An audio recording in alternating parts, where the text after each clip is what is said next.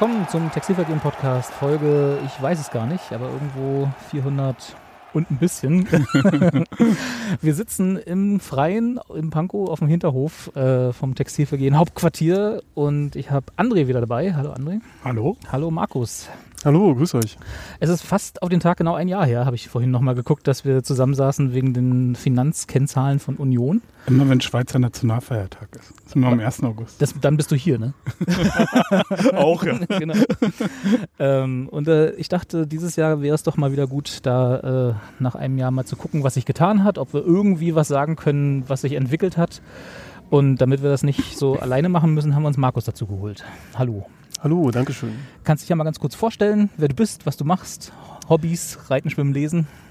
Nee, Reiten noch nicht. Ich glaube, das äh, wird auch nicht mehr. Ähm, ja, ich bin, äh, ich dachte, jetzt kommt die obligatorische Frage, was bist du denn für ein Unioner? Das machen wir gleich. Okay, das machen wir gleich. Ja, ähm, Erstmal zur Person und dann Ja. müssen wir die Creden- Credentials Ja, hier ja. abschätzen. ja, also ähm, ich glaube, ich wurde eingeladen, weil ich äh, Volkswirt bin und ähm, ich habe früher als Wissenschaftler längere Zeit äh, im Bereich Rechnungswesen und Wirtschaftsprüfung gearbeitet.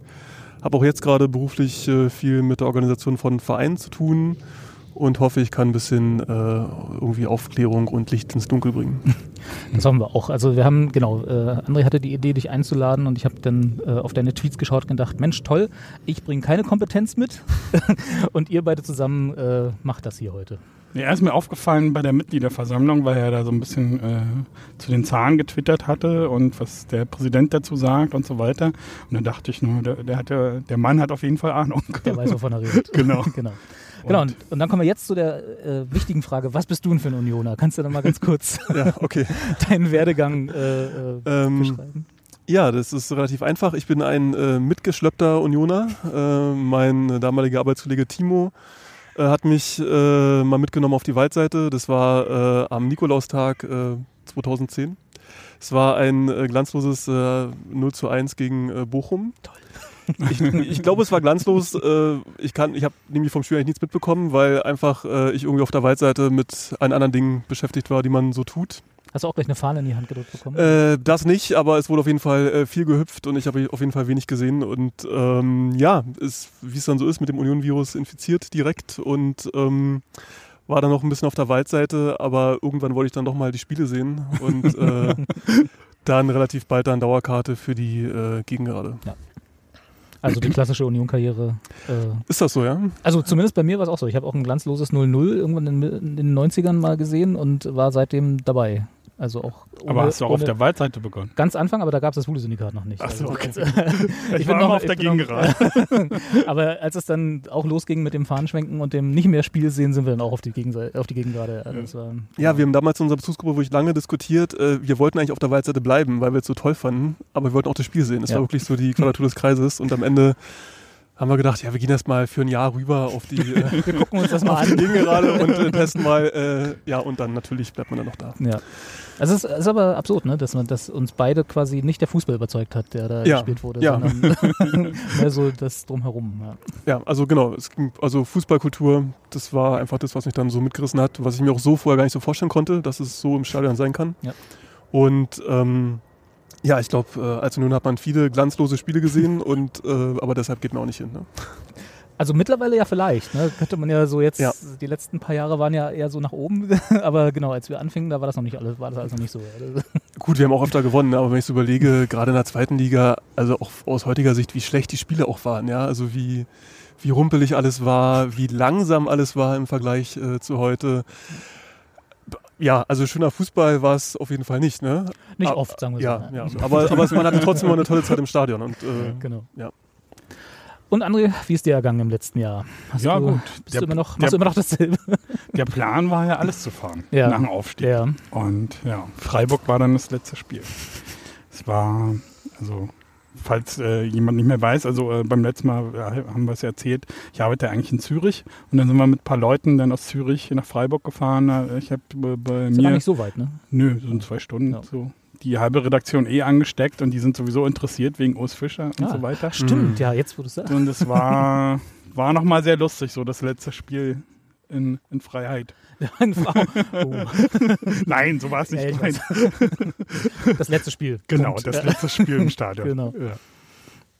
Aber sonst äh, bist du immer noch äh, bei äh, wie hieß die Zeitung nochmal? Finanz und Wirtschaft. Genau. Genau. Das, äh, und äh, bist immer Und noch habe sogar einen Artikel geschrieben über Urs Fischer, äh, über, über diese, mit den, mit den Bierdeckeln.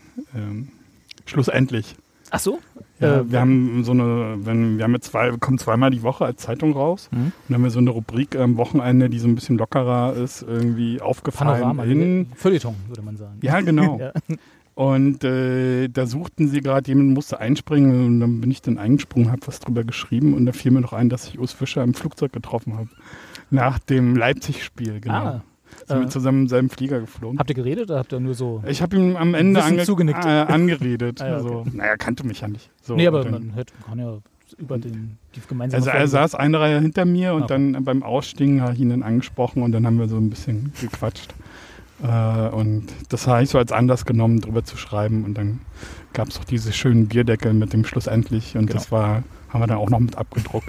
Das, das war, Wo er, glaube ich, immer noch ein bisschen genervt ist, dass das so äh, Einzug gefunden hat. Ja, in ja, in die Union-Lore.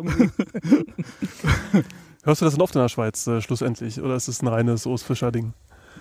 Also seitdem ich bewusst das äh, wahrgenommen habe, fällt es mir jetzt öfter mal auf, dass das in der Schweiz öfter gesagt wird. So, doch. Wenn du jetzt die Klassenhalts-T-Shirts anhast, dann gucken dich da die Leute an in der Schweiz. Hatte ich erst einmal. also, musst du eine Reaktion mal anziehen und dann mal gucken, wie die Reaktionen sind. Und dann, äh, ja, ja, das ist jetzt hier, haben wir nach Berlin getragen. Genau, habe ich schon gemacht. Ja. Bin mit dem, mit dem, mit dem Schluss endlich äh, auf Arbeit gegangen. Sehr gut. Wo jetzt wieder anfangen, ein bisschen mehr ins Büro zu gehen Hm. und so. Haben Also- sich alle eben. Haben sie, also, dass du wieder da bist natürlich. Und Das dann das auch. T-Shirt. Genau. Genau, dann lass uns doch mal, also wir haben ja letztes Mal so ein bisschen versucht, einen, einen ja, ich will jetzt nicht Bilanzkurs, das wäre so hochgestochen, aber so ein bisschen zu erklären, äh, wie, so, wie man so eine Bilanz liest, nachdem die DFL das das erste Mal veröffentlicht hat letztes Jahr von allen Vereinen. Ähm, das würde ich jetzt ungern nochmal wiederholen, aber vielleicht nochmal als Auffrischungskurs. Äh, Markus, für dich als Einstieg, als Volkswirt. Äh, wie, was, was kann man denn aus solchen Finanzkennzahlen, die wir jetzt auch nochmal verlinken, dann in, für diese Folge, die, wie ich jetzt kurz vor der Aufnahme erst mitgekriegt habe, gar nicht aktuell sind, sondern die aktualisierten aus dem letzten Finanzreport quasi. Ne? Also die, es sind trotzdem noch die äh, Geschäftsjahresende 2019 Zahlen, wo ich Mitte ja 2019. Mitte 2019, wo ich ja gehofft habe, dass sie schon ein bisschen aktueller sind, aber äh, genau, wir haben also immer noch die alten Zahlen, die wir letztes Mal auch schon besprochen haben, im Moment nur aktualisiert vorliegen. Nee, wir haben schon andere Zahlen als beim letzten Mal besprochen. Sicher? Ja. Okay, dann habe ich es doch wieder falsch verstanden. Also äh, vor, vor, einem, vor einem Jahr haben wir über die Zahlen geredet von Mitte 2018 und Ah. jetzt reden wir über die Zahlen von, Von Mitte Mitte 2019. Das heißt also, wir reden jetzt über die letzte Zweitligasaison. Genau, Okay, alles genau klar. so ist es. Dann überlasse Und ich dir versuchen mal dann noch kurz ein die bisschen Bühne mehr. Ja, okay. zur, zur Ersteinschätzung, was, also, äh, wie sieht, wie stand, wie steht Union da? Ich habe ja letztes Mal die Sendung so ein bisschen clickbaity, äh, wie pleite ist Union genannt, das werde ich diesmal nicht machen. äh, äh, also, aber trotzdem an dich die Frage, wie, steht, wie stand Union letztes Jahr da? War lange vor Corona. Äh, lange vor Corona, ja. Ähm, also was man, äh, ja letztendlich, äh, die, die, die Zahlen sind relativ ähm, auf äh, hoher Flughöhe, ja, man kann jetzt wenig Details rauslesen, äh, die jetzt hier veröffentlicht wurden. Ähm, äh, letztendlich bestätigt das, was wir eh schon mehr oder weniger wussten. Union ist äh, stark verschuldet. Ähm, wenn man jetzt alle Bundesliga-Vereine nimmt, ähm, dann äh, ist Union auf jeden Fall der am stärksten verschuldete Verein ähm, vor Schalke und äh, Wolfsburg und Hertha. Ähm, das heißt bei Union, äh, wir haben mehr Schulden, als wir überhaupt Vermögen haben, zumindest äh, laut Bilanz. Wir sind also überschuldet. Äh, daraus kommt dann äh, die Folge, dass wir ein sogenanntes äh, negatives Eigenkapital haben. Das heißt einfach nur, wir haben halt mehr Schulden, als wir Vermögen haben.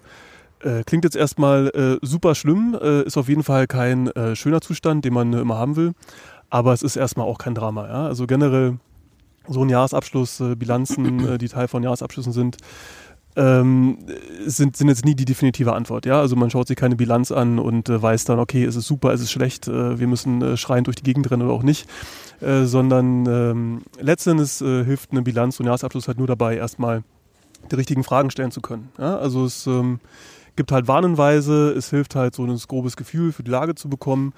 Ähm, aber das heißt jetzt nicht, dass der Verein morgen untergeht oder auf ewig äh, prosperieren wird, äh, sondern äh, letztendlich muss man dann konkret im Idealfall mit dem Präsidium äh, sprechen und halt fragen, okay, das sieht nicht so gut aus, warum ist das so, wo kommt das her, was habt ihr vor zu tun. Also warnenweise kann man viele ableiten äh, aus so einer Bilanz. Äh, gute Antworten findet man selten. Mhm. Du meintest ja gerade, wir sind noch vor Schalke. Also wenn ich mir jetzt hier die Tabelle angucke, dann haben wir rund 9 Millionen negatives, also minus mhm. 9 Millionen negatives Eigenkapital. Und bei Schalke sehe ich hier aber äh, 18,5. Genau, die haben. Äh, warum, also warum sind wir da noch vor Schalke? Negativ. Nee, Neg ja, negatives, genau. Ja. Ja, ja, also es gibt drei Vereine, die haben Negatives, also genau. Union, Arminia Bielefeld, die haben 1,7 und Schalke. Genau. Genau, also letzten Endes alle mit negativem Eigenkapital sind äh, letzten Endes äh, formal überschuldet. Äh, es gibt verschiedene Arten von Schulden. Ja. Es gibt äh, Rückstellungen zum Beispiel, äh, es gibt äh, Rechnungsabgrenzung und es gibt halt die klassischen Kredite. Ich habe jetzt einfach mal die klassischen Kredite genommen. Okay. Also bei Darlehenkrediten sind wir auf jeden Fall auf Platz 1 äh, vor Schalke. Schalke hat auch andere Verpflichtungen, die äh, jetzt nicht ganz so klassisch sind wie das, was man sonst so kennt. Okay. So, du sagtest ja gerade, das ist jetzt, klingt erstmal schlimm, das ist wahrscheinlich auch so, wenn man da unbedarft, wie ich zum Beispiel, rangeht und sagt, äh, so auf dem privaten Konto ist negativ immer schlecht. Äh, ja. Und wenn ich da Schulden habe, sollte ich alles dafür tun, die abzubauen äh, oder zumindest da, sie zu verringern. Ähm, André, du hattest ja äh, eine Anfrage gestellt. Wir können ein bisschen vor, also wir haben hier so ein grobes Konzept, wir, äh, ja. wo, wir uns dran entlanghangeln und ein Teil dieses groben Konzepts ist äh, die, das Lizenzierungsverfahren der DFL, was ja, ja äh, auch auf dieses negative Eigenkapital schaut. Ja. Ähm, und du hattest da eine Anfrage gestellt, aber keine Antwort bekommen, habe ich das richtig verstanden? nee, sie haben schon geantwortet, äh, also eine Anfrage bei der DFL habe ich gestellt, äh, wie das denn jetzt abläuft, äh, ob es jetzt mit Corona strengere oder gelockerte gehandhabt wird, aber sie sagen grundsätzlich nichts dazu. Mhm. Also sie haben mich verwiesen auf die Statuten. Ähm, was wir bisher wissen, ist ja, dass sie das Lizenzierungsverfahren jetzt äh, ausgesetzt haben. Mhm. Und äh, es gibt immer zwei Punkte in der Saison, wo die äh, Finanzkennzahlen so abgefragt werden. Einmal ist im ersten Halbjahr und dann im Herbst. Und das jetzt im ersten Halbjahr wurde ausgesetzt wegen mhm. Corona und im Herbst sollte es eigentlich, äh, hätte es Ende Oktober sein sollen, dass die Vereine ihre Zahlen liefern. Und es wurde jetzt vorgezogen auf Ende September. Und da wird es jetzt interessant, da müssen jetzt die Vereine bis Ende September ihre Zahlen liefern. Zu Stand 30.06. Genau, und da gibt es ja Vorschriften, je nach Ligazugehörigkeit, um wie viel man eventuell vorhandenes negatives Eigenkapital abbauen muss oder genau. reduzieren muss. Ähm, für uns jetzt in der neu ersten Liga sind das wie viel Prozent? Zehn Prozent. Zehn Prozent, das heißt also von den äh, 9 Millionen, nennen wir es rund, äh, mhm. also minus neun Millionen, müssten zehn Prozent bis zu jetzt im Stichtag abgebaut sein, um den Statuten genau. zu entsprechen, die die DFL aufstellt. Da gibt es noch ein paar Abzüge, das für, da, wird, da kriegt man noch ein bisschen Rabatt für irgendwas. Müssen wir jetzt nicht ins Detail ja. gehen, aber. Kann man ja nachlesen. Die Statuten sind relativ also lang, habe ich Jahr, schon angeguckt. Letztes, letztes Jahr hat Union, können wir einfach mal sagen, natürlich hat Union sich daran gehalten, sonst hätten wir ja irgendwelche Auflagen bekommen. Mhm. Und da haben sie es um 3% gesenkt. Und in der zweiten Liga war die Vorgabe 5%. Also ja. kann es jetzt wissen wir nicht genau, wie viel sie jetzt senken müssen, aber Vorgabe ist 10 Prozent und wenn man dann guckt, dann kommt vielleicht äh, 7 Prozent raus oder so hm. mit den Rabatten oder so. Also irgendwas so in dem Dreh zwischen 7, 8, 9, 10. Das heißt, das wäre bis zum Oktober die Hausaufgabe von Union. Nee, es hätte ja schon passiert haben müssen. Achso, okay, aber jetzt dank Corona, nicht dank Corona klingt vielleicht ein bisschen komisch, aber ja, genau. genau. Ähm, das heißt also, Stand jetzt müsste es eigentlich schon soweit sein. Ja, genau, ja. sie hätten es äh, zum Stand Mitte des Jahres äh, schon äh, geschafft haben müssen. Okay. Und das wird jetzt aber dann abgefragt und müssen bis Ende September melden. Ähm, und dann wäre jetzt die interessante Frage, was passiert denn, wenn es nicht ist? Also welche Sanktionen genau, gibt es also, da? Also die Vereine sind ja eh alle in so einer schwierigen Situation, Unsicherheit, sie wissen nicht, wie sie planen sollen und so weiter. Und ähm, da wäre jetzt die Frage, aber war einfach meine Frage gewesen, ob es da denn jetzt äh, gelockert wird und so weiter. Sie haben ja zum Beispiel auch das Insolvenzverfahren ausgesetzt. Sie mhm. haben die Strafen reduziert, äh, wenn ein Verein insolvent geht oder Insolvenz anmeldet. Mhm. Ich glaube, das waren früher neun Punkte und jetzt sind es drei Punkte. Zehn, aber ja, ja. Ist und jetzt haben sie es auf drei Punkte mhm. reduziert. Und, und sowas gibt es dann auch bei dem negativen Eigenkapital. Wenn man es nicht schafft, mhm. ähm, seine Schulden zu reduzieren oder sein negatives Eigenkapital abzubauen, äh, ähm, ist nach jetzigem Stand, wenn ich es richtig weiß, werden zwei Gewinnpunkte abgezogen. Okay. Das heißt aber. Also wäre jetzt interessant, ob man, also ich glaube, als Verein würde man das, glaube ich, nicht äh, kommunizieren, wenn man das einfach so in Kauf nimmt, aber vielleicht, wir wissen es nicht. Ne? Hm, hm. Aber das nächste das Mal ist dann für die kommende Saison die Punkte, ne? Also das in der, in der laufenden Saison, genau. ne, läuft ja gerade keine. Ja, aber die beginnt ja angeblich Dann, ja bald. ja, okay. Im September, ja. Daumen gedrückt. Genau, ja.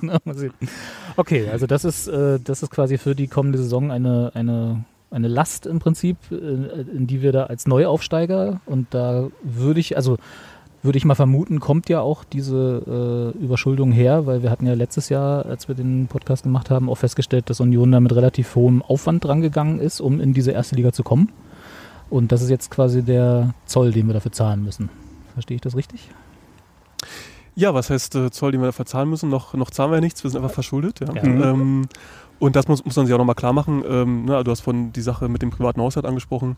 Ähm, für viele Leute sind da Schulden eine schlimme Sache. Ähm, Schulden sind eigentlich äh, aus Wirtschaftssicht eine richtig tolle Sache. Ja. Mhm. Ähm, Steuerlich oder? äh, nein, äh, wenn, wenn ich halt mit, mit nichts anfange, Ja. wenn ich keine Schulden aufnehmen könnte, könnte ich auch nichts tun und nichts auf die Beine stellen. Ja? Mhm. Also es sei denn, ich, ich, ich erbe reich oder irgendjemand schen- schenkt mir Geld, dann kann ich äh, irgendwas investieren. Aber wenn ich auch als äh, Nobody, wie jetzt vielleicht so ein kleiner Ostverein wie Union, äh, auch versuchen will, bei den Großen mitzuspielen, da muss ich ja irgendwo erstmal Geld hernehmen, äh, was ich nicht habe. Und dafür gibt's, ist halt der Klassiker seit eh und je ein Kredit. Ja? Mhm. Also jemand gibt mir Kredit. Ich versuche damit was auf die Beine zu stellen, wo am Ende mehr bei rauskommt, als der Kredit wert ist. Hm. Und dann zahle ich den irgendwann in Zukunft wieder zurück. Und ähm, Und kann die, Ma den, den, die Differenz als Gewinn verbuchen. Ja, oder also irgendwas mit, äh, genau, oder, Oder so, oder, wieder wieder neu investieren, ne? Genau, genau. ja. Mhm. Also ich meine, letztendlich, äh, wir sind ja, wir sind ja ein äh, gemeinnütziger Verein grundsätzlich. Mhm. Ähm, und wir machen ja das alles nicht, um irgendwie äh, Profit zu machen, sondern wir haben ja äh, nicht monetäre Ziele. Ähm, das ist vielleicht für jeden Unioner was anderes. Ähm, äh, für die Vereinsführung auf jeden Fall seit mehreren Jahren schon äh, der Wunsch halt äh, in die Bundesliga aufzusteigen. Mhm. Und ähm, dann ist halt die Frage, was ist es einmal wert? Ne? Es ist natürlich ein Risiko, weil man gerade im Fußball nicht weiß, was im nächsten Jahr sein wird, ob man es schaffen wird, wie Ja. die Spiele ausgehen.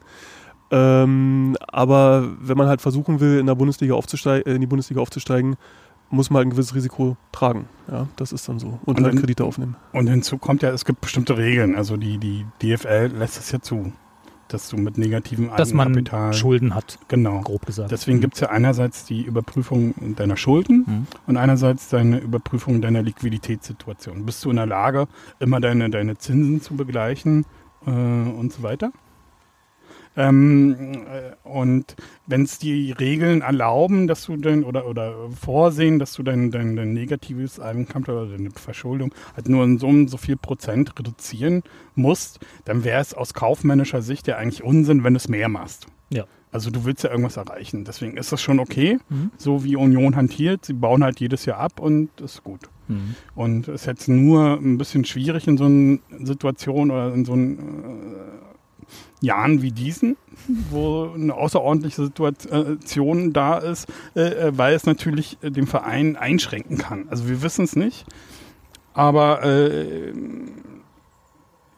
viele, also wiss, äh, weiß ja jeder von seiner eigenen Arbeit irgendwie, äh, es gibt Liquiditätsprobleme, die Ja. Firmen äh, setzen auf Kurzarbeit, hat ja Union auch gemacht. Und dann braucht man halt Überbrückungskredite. Und das ist jetzt die Frage, äh, inwieweit Union auch Überbrückungskredite zusätzlich noch wahrgenommen hat, Mhm. wie weit sie in der Lage waren, das zu machen und was dann am Ende bei rauskommt, ob man dann vielleicht sogar das nicht schafft, das äh, negative Eigenkapital abzubauen. Beziehungsweise vielleicht sogar zu erhöhen, weil man eben Genau. Überbrückungskredite äh, aufnehmen musste. könnte, könnte Ja. passieren. Und da wäre ja dann mal interessant, ob Sanktionen da von der DFL auch entsprechend ausgesetzt werden, eben weil die Lage, Genau. sagen wir mal, schwierig ist Ja. oder äh, unübersehbar Ja. und äh, nicht absehbar, wann es wieder besser wird. Genau. Ähm, genau, ich habe ja so ein bisschen die äh, Frage aufgeschrieben für uns als Einstieg. Äh, Aufstieg oder Klassenerhalt, was war wichtiger? Können wir das irgendwie so, A, können wir das überhaupt unterscheiden? Also jetzt rein finanziell gesehen für den, für den Konzern Union. Äh, ist das überhaupt eine sinnvolle Frage oder äh, ist das äh, eine nicht zu beantwortende Frage von außen? Das wäre, also was meint ihr? Finanziell schon. ja, ja. Also ich, man, man hat, man hat einen, man hat einen idealen Vorteil, ja. Also wir finden es alle toll, in der Bundesliga zu spielen. Ja. Äh, wir haben, natürlich auch mehr Einnahmen, dadurch in der Bundesliga zu spielen, aber wir geben auch alles dann auch halt wieder aus. Ja, mhm. es ist halt, es ist ja nicht so, dass wir jetzt in der Bundesliga sind und uns jetzt die ganzen Mehreinnahmen an, an Fernsehgeldern einfach aufs äh, Vereinskonto packen. Ja? Jetzt sparen wir mal so richtig. Genau, also, also wozu auch, ne? Also wie gesagt, wir sind ja, also wir sind ja kein Unternehmen, was Profit machen will, was dann irgendwie an die Eigentümer ausgeschüttet wird, sondern wir wollen halt äh, geilen Fußball spielen äh, zu unseren, ich sag mal, kulturellen Bedingungen, ja, und äh, und dafür geben wir halt alles aus, was wir haben. Ja? So, so weil es halt nach einigermaßen vernünftiger Planung äh, möglich ist. Mhm. mhm. Und ähm, le letztendlich ist es halt auch eine, ein super Ritt auf der Rasierklinge äh, des Präsidiums und der ganzen Angestellten, denn ähm, die müssen letztendlich halt vorausplanen, diese Kredite haben wir, diese, diese Ausgaben müssen wir dann und dann leisten. Ähm, wie läuft das, äh, wenn wir äh, aufsteigen? Wie läuft das, wenn wir die Klasse halten? Wie läuft das, wenn wir absteigen? Ähm, na, also was, was es auch mal hieß bei Union, dass ähm, man jetzt immer den Kader auch geplant hat, sowohl für die erste als auch für die zweite Liga. Das ist, ist ja letztendlich nichts anderes, dass man sich quasi für verschiedene Szenarien darauf vorbereitet, genau. dass am Ende trotzdem unterm Strich einigermaßen alles äh, bei Null rauskommt und nicht auseinanderfliegt. Ja so eine sportliche Planung. Das ist ja immer auch das Faszinierende, was ich so bei Fußballvereinen immer so finde, dass man halt so die sportliche Seite hat, wo man genau diese Planung machen muss für verschiedene Szenarien. Erste, zweite Liga und dann halt auch die Finanzplanung, die aber trotzdem damit verbunden ist, weil mhm. du hast ja auch einen finanziellen Mehrwert. Ich meine, wir haben die Fernsehgelder-Tabelle. Da hat jetzt Union äh, voraussichtlich nicht so viel dazu gewonnen. Doch, doch, doch, doch. wenn, wenn, du, wenn du fragst, äh, äh, du hast ja gefragt, was hat mehr gebracht? Aufstieg ja. oder, oder, oder Klassenerhalt? Ja. Und allein der Aufstieg hat dazu geführt, dass Union doppelt so viele Fernsehgelder bekommt. Auf der Mitgliederversammlung. Erzähl mal weiter, ich, ich, ich suche gerade die Tabelle nochmal. Ähm, auf der Mitgliederversammlung äh, im, im, wann war die? November, Dezember? November, November mhm. äh, hat ja der Verein die Zahlen veröffentlicht und äh, im Jahr davor hat Union äh, knapp 15,5 Millionen Fernsehgelder bekommen okay. in der zweiten Liga. Ja. Und allein durch den Aufstieg ist das jetzt auf 30, 30. Millionen gestiegen. Okay. Union hat äh, eigentlich geplant mit äh, 36, mhm. aber durch ganz Corona wären es wahrscheinlich durch die Tabelle, die du gerade angesprochen hast, fernsehgelder.de, die das schön äh, eine Übersicht bringen, werden es wahrscheinlich nur 30 sein oder so. Mhm. Aber das ist schon mal so ein Batzen, der dazukommt, der erstmal Union äh, oder den Verein in eine ganz andere Dimension gehievt hat. So, und der Klassenhalt ist jetzt nur noch, äh, ist dann noch ein Schritt weiter. So, äh, Dass man halt auch für nächstes Jahr wieder. Genau, also kriegt halt jetzt ein bisschen ja. mehr. Aber du machst jetzt nicht nochmal so einen Sprung, äh, wie äh, war jetzt von der ersten in die zweite gemacht. Ich glaube, für die, für die nächste, für die kommende steht laut, also das ist alles laut Fernsehgelder.de, was du gerade schon gesagt hast, äh, das, das ist noch Prognose. Äh, ich glaube, 34 standen da drin für die 2021. Ja, das haben sie diese Woche reduziert, okay. weil die DFL jetzt wohl die Vereine informiert hat, wie viel sie weniger bekommen mhm. oder wie viel weniger sein wird und durch Corona. Und da bekommt, glaube ich, Union dann eine Million mehr oder so. Okay. Also das ist aber alles noch so ein bisschen im Fluss. Äh, laut aktuellen Stand bei Fernsehtabelle bekommt Bayern sogar weniger. Da sinkt das von 72 auf 70 und bei Union geht es auf wie gesagt, 31 auf 32, eine Million mehr. Aber das sind mhm. der ihren Berechnungen. Äh, generell äh, äh, scheint das aber so zu sein, oder ist es so, dass äh, die Vereine alle weniger Fernsehgeld für die abgelaufene Saison bekommen und auch weniger als für die kommende Saison. Genau, ja. als geplant war. Ja.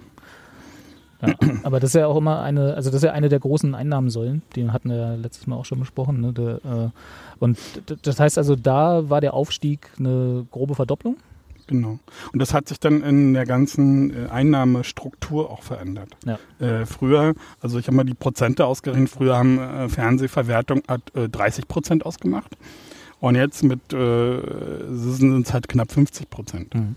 Also man ist jetzt sehr, jetzt sehr stark, extrem abhängig äh, äh, von den Fernsehgeldern, die Union hat, die ja dann die natürlich wieder ausgegeben werden für Spieler und so ja. weiter. Ähm, genau.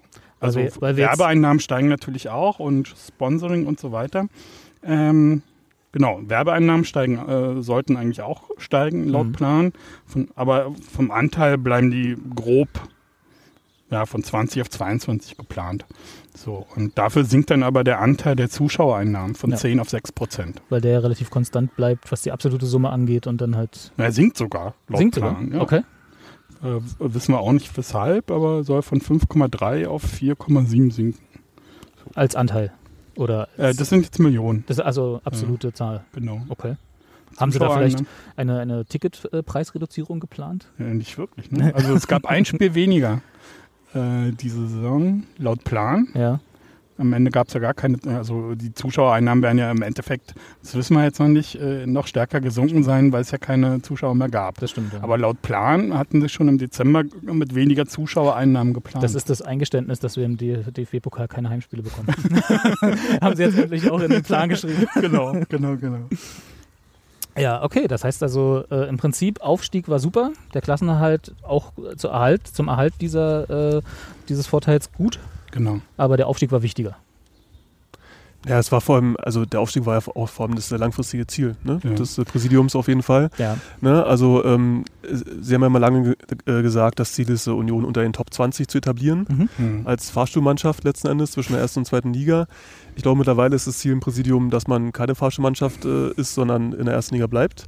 Ähm, aber ich denke mal, aufgrund der bisherigen Planung wäre ein Abstieg jetzt auch verkraftbar gewesen, letzten Endes Mhm. für Union, wenn man halt vorsichtig geplant hat.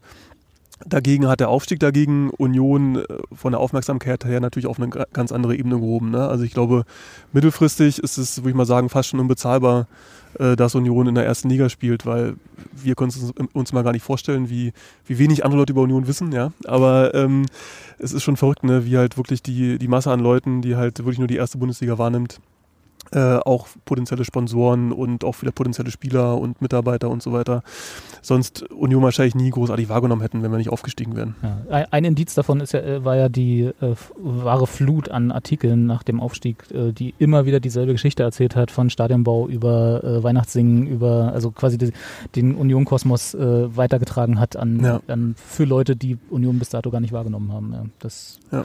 Äh, war deutlich mehr als äh, beim Aufstieg zum Beispiel in die zweite Liga oder sonst irgendwelchen. Aber um sich vielleicht nochmal klar zu machen, in welchen Dimensionen wir jetzt denken, ähm, kann ich nur verweisen auf ein sehr schönes Interview mit Hoeneß und Zingler in der Berliner Zeitung. Und Ich erinnere mich dunkel, ja. das war zum Mauerfall, Mhm. zum Über Mauerjubiläum. das Verständnis haben sie in der von Berliner Zeitung so ein riesiges Interview gemacht von, von beiden. Haben sie, glaube ich, damals geführt, als wir in München gespielt haben und so weiter. Mhm. Aber egal. Anders war halt Mauerfall und da haben sie so ein bisschen geredet, was ist nach der Wende passiert und wie sind jetzt die Unterschiede. Union hat 75 Millionen Umsatz, äh, Bayern 750. Hm. So, und wo geht das weiter und wer wird wachsen? Und da meinte Hoeneß, und der schien ja sehr interessiert zu sein an Union, und es war ein sehr interessantes Beispiel. Er meinte, naja, wenn Sie jetzt 75 machen, dann halte ich, äh, ich zitiere jetzt, dann halte ich für Sie in einem absehbaren Zeitraum 150, 200 für möglich. Umsatz. wäre interessant, was der absehbare Zeitraum ist. Ne? Ja, Aber- also ich meine fünf, sechs Jahre. Und Zingler so äh, sagt er darauf, stimmt. In der Hauptstadt sollte dies möglich sein. Also in diesen Dimensionen denken wir jetzt. Da also, können wir mal gucken, was macht denn Hertha so? Aber Rohergebnis 140, ne? Ist ja nicht so Ja. weit davon entfernt von der Einschätzung von, von Hönes. Ja. Naja, Hertha will jetzt noch weiter aufsteigen, eher in andere Regionen. Aber wenn man sich das mal anguckt, so in den Vereinen, die wir, äh, die aktuell mit den aktuellen Zahlen in der ersten Bundesliga, 200 Millionen ist Gladbach. Ja. Oder das ist äh, Wolfsburg. 150 sind wir bei Werder Bremen. ja. Hoffenheim hat auch 160, ne? Genau. Ja. Also in solchen Dimensionen äh, hält jemand wie, wie äh, Uli Hoeneß für, für, realistisch Mhm. und unser Präsident hat da äh, zugestimmt. Also in diesen Dimensionen denken wir jetzt. Also das, wenn wir es schaffen, klar, wir müssen uns ja eh noch etablieren in der Liga, aber rein finanziell und wenn man es schafft, jetzt so die ersten fünf Jahre sich zu etablieren, ist, glaube ich, so die Dimension, in denen man denkt, geht in die Richtung. Das war aber, muss man dazu sagen, auch noch vor Corona. Das stimmt, das stimmt, das stimmt. da war das noch äh, der, der, der Maßstab der DFL immer mehr, genau. immer weiter nach oben. So, jetzt hat sich das wahrscheinlich ein bisschen geändert, so, also zumindest im kurzfristigen, mittelfristigen Denken. Naja, von den TV-Geldern wissen wir es ja jetzt. Die Verträge sind ja jetzt auch äh, äh, quasi abgeschlossen worden ja. und da wird es ja in der nächsten Periode keine Steigerung geben. Es wird ungefähr so viel sein wie, wie in Was, der letzten. Wenn ich mich richtig erinnere, auch lange nicht mehr so war, dass ja. es dort keine Steigerung gab, ne? sondern das war ja auch immer nur jetzt nicht im immensen Maßstab, aber es war immer, die Kurve zeigt nach oben, was die genau. Einnahmen aus den TV-Bildern Und das ist ja gerade das Interessante, das hat der Hönes damals in dem Interview auch gesagt, naja, so stark werden wir da nicht mehr wachsen, wenn wir jetzt bei 750 sind. So schnell kommen wir da nicht auf die Milliarde. Mhm. Aber äh, Sie hier als Union aus Berlin, Sie haben da schon eine Chance zu wachsen. Sie werden zwar nicht erreichen, werden zwar nicht unsere Größe erreichen, hat er ungefähr so gesagt. Mhm. Aber wie gesagt, 150, 200, warum nicht? Und das wäre eine mehr als Verdoppelung des Umsatzes. Und in den Dimensionen denkt man, kann man bei Union dann schon denken. Mhm. Zumindest als Ziel. Genau. Ja. Also äh, der, der, Plan des Vereins, äh, wie wir vorhin schon gesagt haben, war ja eigentlich 75 Millionen in diesem Jahr Umsatz, aber das werden wir natürlich nicht erreichen durch eben Corona. Ja. Ähm, aber wenn das mal wieder sich alles normalisiert, sagen wir nächstes Jahr oder übernächstes Jahr, dann ist ja wieder 75, sagen wir mal so, die Richtgröße, weil ich meine, die TV-Erlöse sind ja ungefähr klar, wie viel man da kriegt. Und dann ist es so wieder der, der Ausgangspunkt, äh, auf den man rechnen kann. Hm, aber hm, warten wir mal ab, bis wann sich das normalisiert hat. Das stimmt natürlich. Ja. und was normal dann heißen wird. Ja. Das ist, ja. Das, ja, und, und es, es, es, es, ja, das klingt jetzt auch so, als wenn wir uns jetzt fast schon zurücklehnen können. Ne? Und nach dem Motto, solange wir ja, in, genau. in, der Liga bleiben, äh, wird es immer mehr werden mit dem Umsatz und dann ist alles schön und gut. Aber äh, so ist es ja nicht. Es, es, wird ein Kampf bleiben. Ja? Also äh, wir wir müssen, wenn wir in der ersten Liga bleiben wollen, ne, müssen wir versuchen, immer ein bisschen mehr Stück für Stück mehr Geld zu generieren. Aber nicht, um dann quasi äh, nach, äh, nach, nach oben wegzuschießen und noch erfolgreicher zu werden, sondern um einfach weiter in diesem Kampf bestehen zu können, nicht abzusteigen. Ne? Denn mhm auch wenn die Fernseher da vielleicht erstmal nicht weiter steigen, aber es wird immer mehr und mehr Geld ins System gepumpt. Ja? Also gerade letzten Jahre ist jetzt, glaube ich, der Dammbruch schon sehr stark äh, zu sehen gewesen, was jetzt wirklich an, an Privatinvestitionen in die Bundesliga äh, reingepumpt wird was wir als Union halt nicht wollen, zumindest nicht für unseren Verein. Das heißt natürlich, um halt in der ersten Liga bleiben zu können und mithalten zu können, müssen wir natürlich auf anderer Ebene irgendwo ein bisschen Geld generieren. Ne? Also letztendlich wird es ein Kampf bleiben und es wird auch für Union auf Jahre schwer sein, äh, mit den immer weiter steigenden Privatinvestitionen mitzuhalten. Und das haben wir auch nicht exklusiv. Man sieht ja quasi, das gibt ja in der Bundesliga mehr als eigentlich in der zweiten Liga so diesen Kontrast zwischen, sagen wir mal, den ersten vier, fünf Plätzen, die sich um die Champions League bewerben. Jedes Jahr wieder dieselben Vereine. Äh, manchmal kommt mhm. wie Leipzig mal ein neuer dazu, der irgendwie hochgepusht wurde. Und dann gibt es ein langes, langes Mittelfeld, wo quasi auch fast immer dieselben Vereine sind. Ab und zu fällt mal einer nach unten raus. Und genau, wenn wir dahin wollen, dann wir, wir kämpfen quasi gerade dafür, äh, Teil der grauen Masse zu werden der Bundesliga. Ja, die, die bisschen hellgrauer ist als die zweite Bundesliga. ja, natürlich, ne? das immer, da, unter dem Maßstab natürlich immer, klar, weil die, allein die Fernsehgeldverwertung, was war das, 80-20 ne, zwischen erster und zweiter Liga, äh, was so den Gesamttopf angeht. Aber genau, also aber im Prinzip äh, kämpfen wir gerade darum, eine graue Maus in der ersten Bundesliga zu werden. Ja, na, schon eine, eine, eine, ich würde eher sagen, eine kleine verrückte Maus, ja. Grau ja. vielleicht okay, nicht, aber, lasst euch nicht darauf ein. Also das mit der grauen Maus Union würde ich jetzt. Äh, nee, ja, äh, wie Markus schon sagte, das ist natürlich auch nochmal in unserem Kampf. Also ja. das ist jetzt, äh, wir sind jetzt erstmal in der zweiten Liga, äh, zweites Jahr, erste Bundesliga. Und ja. Oliver Runert hat das jetzt in dem Podcast von Union vereint nochmal auch gesagt. Also äh, von den Fernsehgeldern äh, müssen wir ja in fünf Jahresschritten rechnen. Also ja. wenn Union das fünf Jahre lang schafft, in der Liga zu bleiben, dann, und das muss man auch erstmal schaffen, muss mhm. man auch kämpfen. Also Union hat gewisse Vorteile, wie man jetzt auch immer wieder sieht, wer alles zu uns kommt und keine Ahnung. So, ähm, aber es wird nicht einfach, aber äh, zumindest äh, ich wollte ich das ja einfach nur nochmal anbringen zur Dimension, in der wir uns jetzt bewegen. Welche so. Tür wir gerade aufgestoßen genau, haben. Genau, also genau. Das genau. ist ja im Prinzip der Erfolg des Aufstiegs war ja jetzt, gibt uns jetzt die Möglichkeit, das, was äh, Hoeneß gesagt hat, umzusetzen. Genau, ja. genau. Was auch immer noch ein Kampf sein wird. Auf jeden Fall. Also ich meine, aber das ist ja jedes Jahr, also sportlich ist ja jedes Jahr ein Kampf, haben wir ja jetzt auch äh, leidlich wieder erfahren müssen, auch nach, der, nach dem Restart, dass wir da ab und zu auch mal alt aussahen im Vergleich zum davor vielleicht, aber genau. Das heißt also, ähm, wenn, also genau, wir haben auch wieder eine Frage, die ich hier aufgeschrieben habe. Ähm, der Aufwand der letzten Jahre, ne, den, wir, den ich auch schon ein paar Mal angesprochen habe, ähm, hat sich jetzt quasi erstmal gelohnt für, mit dem Aufstieg. Und jetzt ist die Frage, ähm, wie viel können wir jetzt von außen bewerten? Das wäre vielleicht für dich, für äh, Markus, auch die, die interessante Geschichte, die mich da interessieren würde. Wir haben ja relativ wenig Einblick, auch bewusst, ist ja auch ein Konzern, insofern äh, können wir da jetzt auch nicht äh, einmarschieren und sagen, wir hätten gerne mal die Bücher und würden da gerne mal reingucken, auch wenn es uns wahrscheinlich interessieren würde. Ähm, wie viel können, kann man denn von außen bewerten? Vielleicht ist es auch noch zu früh, was so jetzt auch der Aufstieg und die letzten Jahre von Union wie da die Entwicklung war. Können, also A, können wir das überhaupt bewerten und falls ja, wie gut? Ja, also grundsätzlich bei einem Verein, jetzt bei einem ganz einfachen Verein, könnte man schon einfach dahin marschieren als Mitgliederversammlung und sagen, hey. Als ja, Mitglied, genau. Ja, ja. Wie, wie, sind die Bücher und so weiter. ähm, aber man kann einen Verein äh, sehr frei gestalten und ähm, bei Union äh, sind halt die ganzen Kont Kontrollrechte, die normalerweise die Mitgliederversammlung hat, äh, auf ein extra Organ ausgelagert, äh, den Aufsichtsrat. Der Aufsichtsrat, äh, der Aufs die Mitglieder des Aufsichtsrats äh, können alle Bücher prüfen, können sich zu allen möglichen Dingen Bericht erstatten lassen äh, vom Präsidium. Ähm, das ist alles vertraulich, was dort stattfindet. Das hat seinen Vorteil, weil dann natürlich auch äh, im Zweifel eher das offene Wort gesprochen wird zwischen Präsidium und äh, Aufsichtsrat.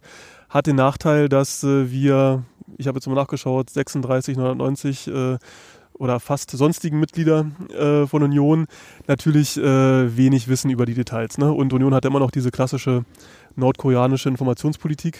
Ähm, von daher, wir können von außen so gut wie nichts sagen. Wir können überhaupt jetzt hier zum zweiten Mal äh, äh überhaupt diese Folge machen, diese thematische Folge, weil die DFL seit äh, letztem Jahr äh, Übersichtszahlen für die Bundesliga-Vereine, erste, zweite Liga veröffentlicht.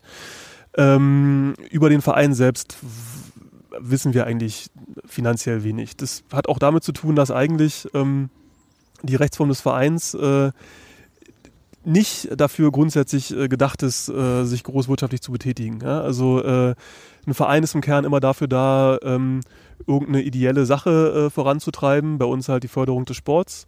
Ähm, für, für Unternehmen, für unternehmerische Tätigkeiten gibt es andere Rechtsformen, GmbH zum Beispiel, Aktiengesellschaft.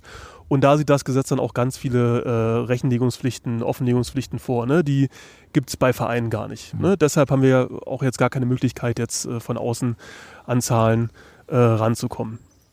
Ähm, Union äh, macht jedes Jahr einen Konzernabschluss, den will die DFL nämlich haben. Mhm.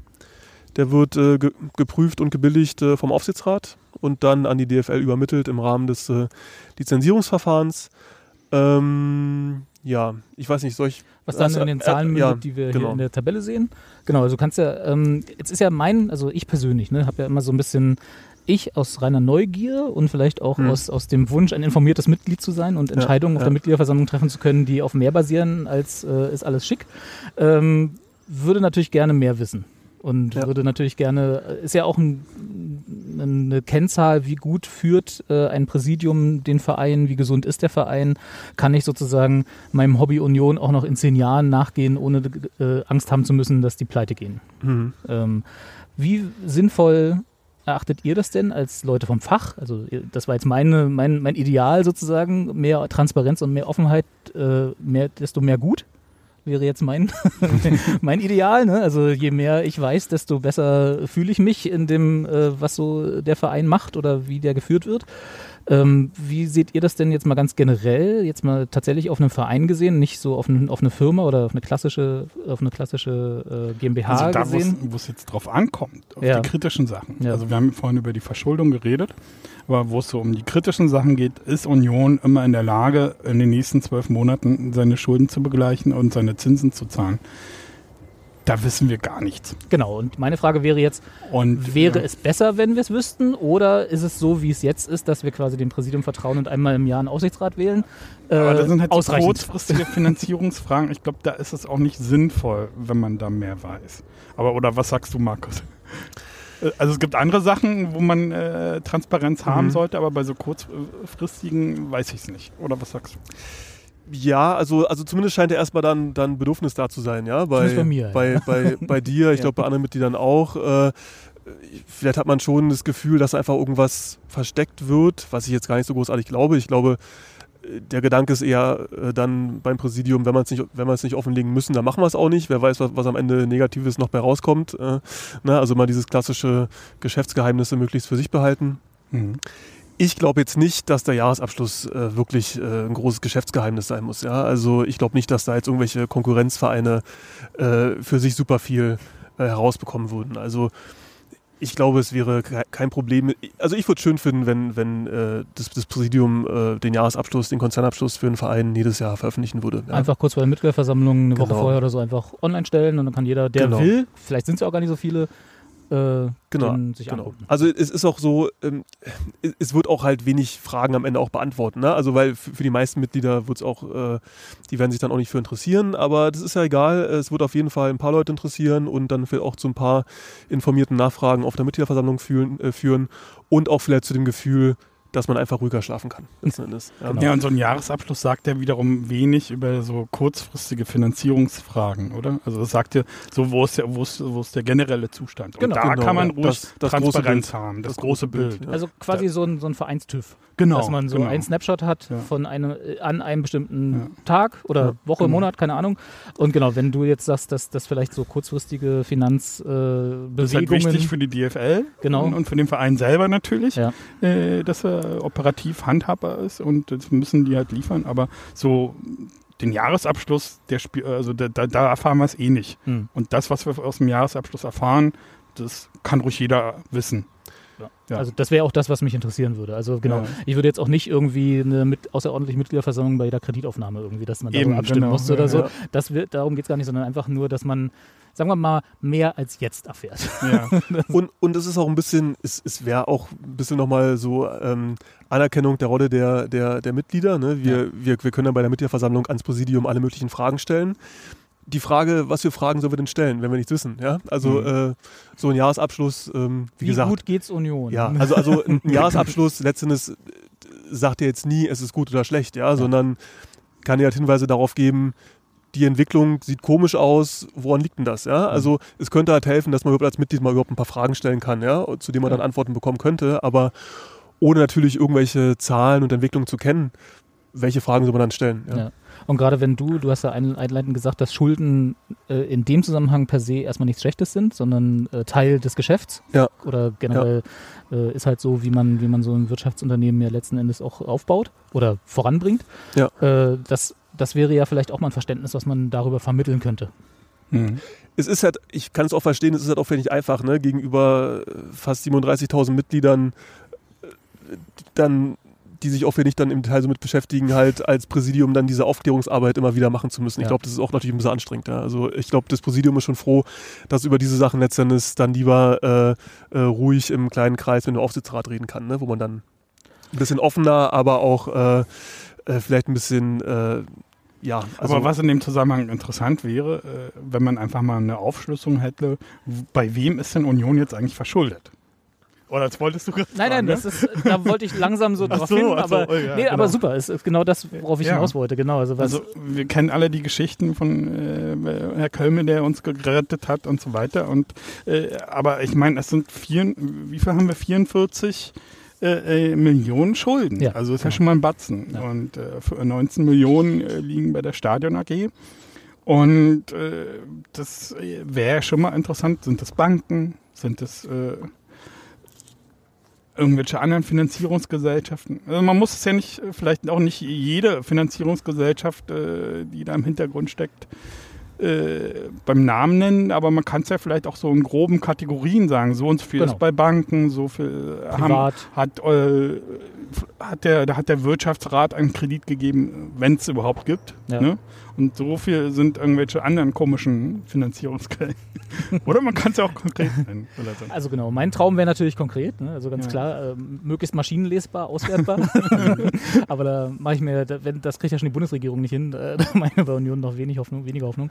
Aber genau, einfach, ich hätte im Prinzip gerne eine Auflistung, äh, wo sind die Verbindlichkeiten. Genau. genau. Also wo, bei wem, wie lange da will ich gar nicht wie viel, also gar, gar keine Zahlen, sondern einfach nur, dass es sie gibt und äh, gerne auch für meine Bedürfnisse einzeln aufgelistet, wenn du sagst, da Segmente würden reichen oder wie auch immer man das Ja, also, äh, aufschlüsselt. Ist ja nur eine Idee. Ja, Also, okay. ja, ja, ich weiß, aber Ja. genau, man muss ja da, da, deswegen wollte ich die Frage auch stellen, weil das wäre ja dann aus eurer Erfahrung, ähm, also ich glaube, es gibt auch keine Firma, die das macht. Also müssen sie ja dann auch nicht. Ich meine, bei AGs, ich weiß nicht, da sind ja in der Öffentlichkeit, da ist immer noch ein bisschen anders, was so Rechenschaftsberichte angeht, ne? aber äh, das wäre ja Den gerade als Verein den eine Chance, Jahresabschluss meiner des, Meinung der nach. Stadion AG, den kann man ja Den runterladen. gibt's, genau, ja, weil der muss Und dann nicht- findet man unten in den Punkten äh, die Struktur der Verbindlichkeiten. Ja. So und so viel laufen mehr als fünf Jahre, so und so viel läuft mehr als ein Jahr und äh, so und so viel sind kurzfristig. Genau, und das machen sie ja, weil sie Das- eine AG sind. Genau. Genau, aber ich meine jetzt, wenn,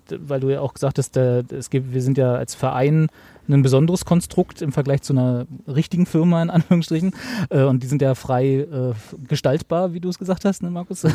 ähm, das, das, das gibt ja aber auch wiederum die Chance, in die andere Richtung frei zu gestalten. Jetzt nicht äh, alles für sich zu behalten und nordkoreanische Informationspolitik zu machen, sondern eben auch vielleicht ein bisschen mehr zu veröffentlichen, als eine Firma das muss. Genau. Also es wär, also äh, Union wird de facto so einen Konzernabschluss aufstellen wie auch eine Aktiengesellschaft.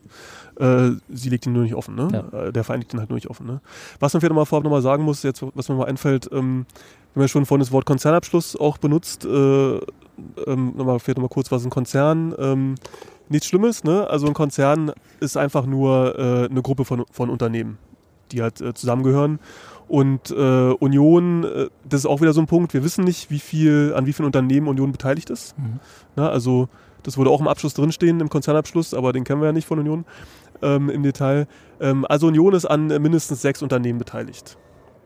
Ähm, das ist jetzt auch nicht viel, also fast jeder Mittelständler hat, äh, hat Beteiligung an anderen Unternehmen. Äh, die großen Unternehmen, die börsennotiert sind, die haben so vielleicht um die 500 Beteiligungen, jetzt mal, jetzt mal von der Größenordnung her.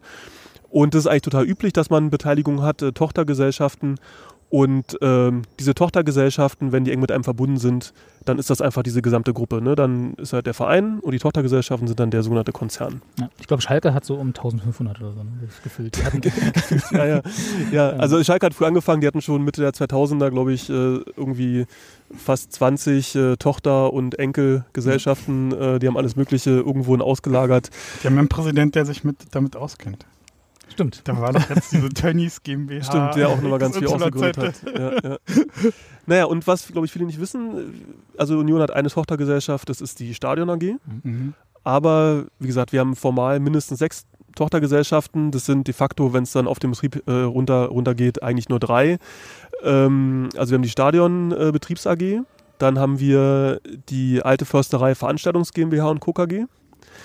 Ähm, die kennen, glaube ich, gar nicht so viele Leute. Da arbeiten aber am meisten äh, Mitarbeiter. Bei der Stadion AG arbeiten nur 29 Beschäftigte Mhm. äh, im Schnitt und äh, bei der Verwaltungs GmbH und Co. KG arbeiten 467. Mhm, Das sind dann wahrscheinlich auch die ganzen Mitarbeiter, die den Spieltag schmeißen. Ne? Genau, also, äh, also, also so wird es äh, vermutlich sein, ne, dass halt ähm, die Stadion AG nur das Stadion selbst verwaltet und die ganze Spieltagsabwicklung, äh, auch irgendwelche Hospitality-Geschichten und so weiter, das macht äh, dann mutmaßlich die Veranstaltungs GmbH und Co. Und dann gibt es noch eine FCU Verwaltungs GmbH und Co. KG. Äh, was die genau macht und wie viel da arbeiten, äh, weiß ich nicht. Ähm, aber ähm, die wird äh, vermutlich irgendwelche Verwaltungsdienstleistungen für den Verein erbringen. Also irgendwelche zentralen Verwaltungssachen, die dann quasi für den Personal gesamten oder Konzern. Genau, ne? Rechnungswesen Ja. wahrscheinlich so in die Richtung. Genau, und äh, der Witz ist halt, von diesen drei, äh, von diesen drei Tochtergesellschaften kennen wir die Abschlüsse, weil das sind alles äh, ähm, äh, Handelsgesellschaften, genau, also Aktiengesellschaften oder Kommanditgesellschaften. Die müssen alle ihre Jahresabschlüsse veröffentlichen im Bundesanzeiger jedes Jahr. Äh, nur den Gesamtabschluss, wo dann auch der Mutterverein drin ist, äh, den kennen wir nicht.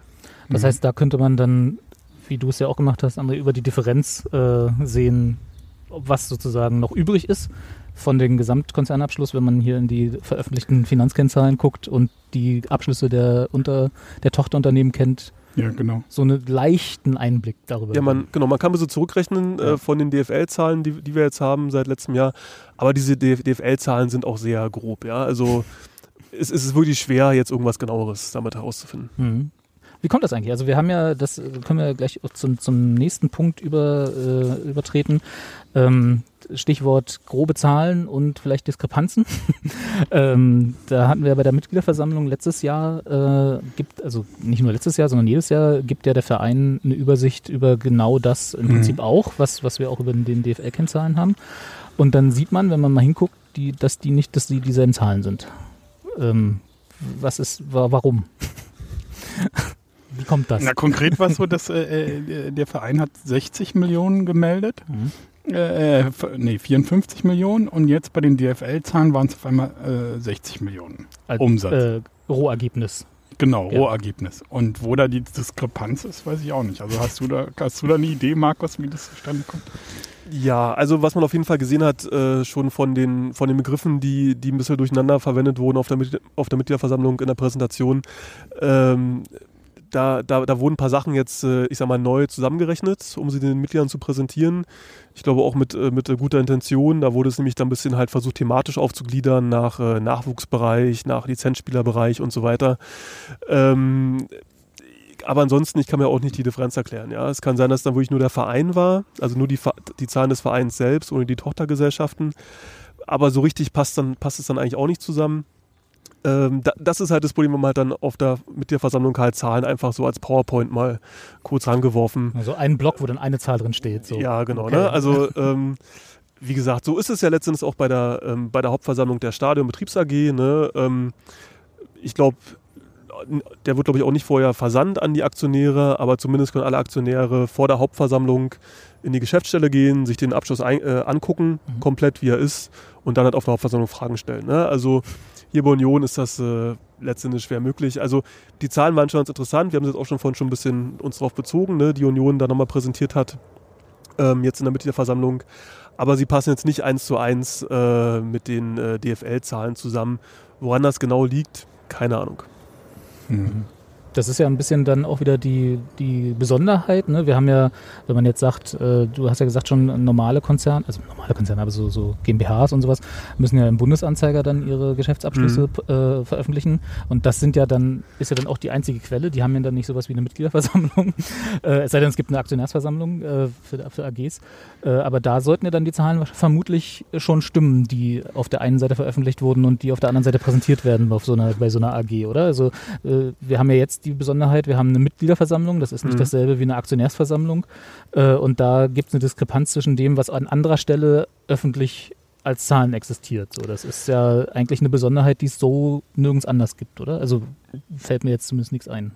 Ja, das ist halt das Problem. Ne? Ein Jahresabschluss ist jetzt, das sind jetzt äh, halt nicht nur zwei Tabellen, sondern auch noch ein großer Anhang, wo halt diese ganzen Tabellen halt auch erläutert werden. Ne? Also da kann man sich dann hinsetzen und sich mal kurz äh, überlegen und durchlesen, was jetzt, warum, wie zusammenhängt. Ne? Wenn jetzt halt dann, wie gesagt, einfach halt so eine Folie kurz an der Wand hängt auf der Versammlung, äh, was will man so da jetzt Foto großartig? Genau, ne? Und äh, ja, aber ja, genau, ne? Das ist halt ein bisschen das Problem, dass es halt keine, ich sag mal, kei, ja, irgendwie keine formale Abs äh, Aufstellung der Zahlen gibt äh, für die Mitglieder, ähm, die jetzt, glaube ich, Union problemlos machen könnte, aber es entspricht halt nicht der, nicht der Übung, sage ich Mhm. mal, im Verein bisher.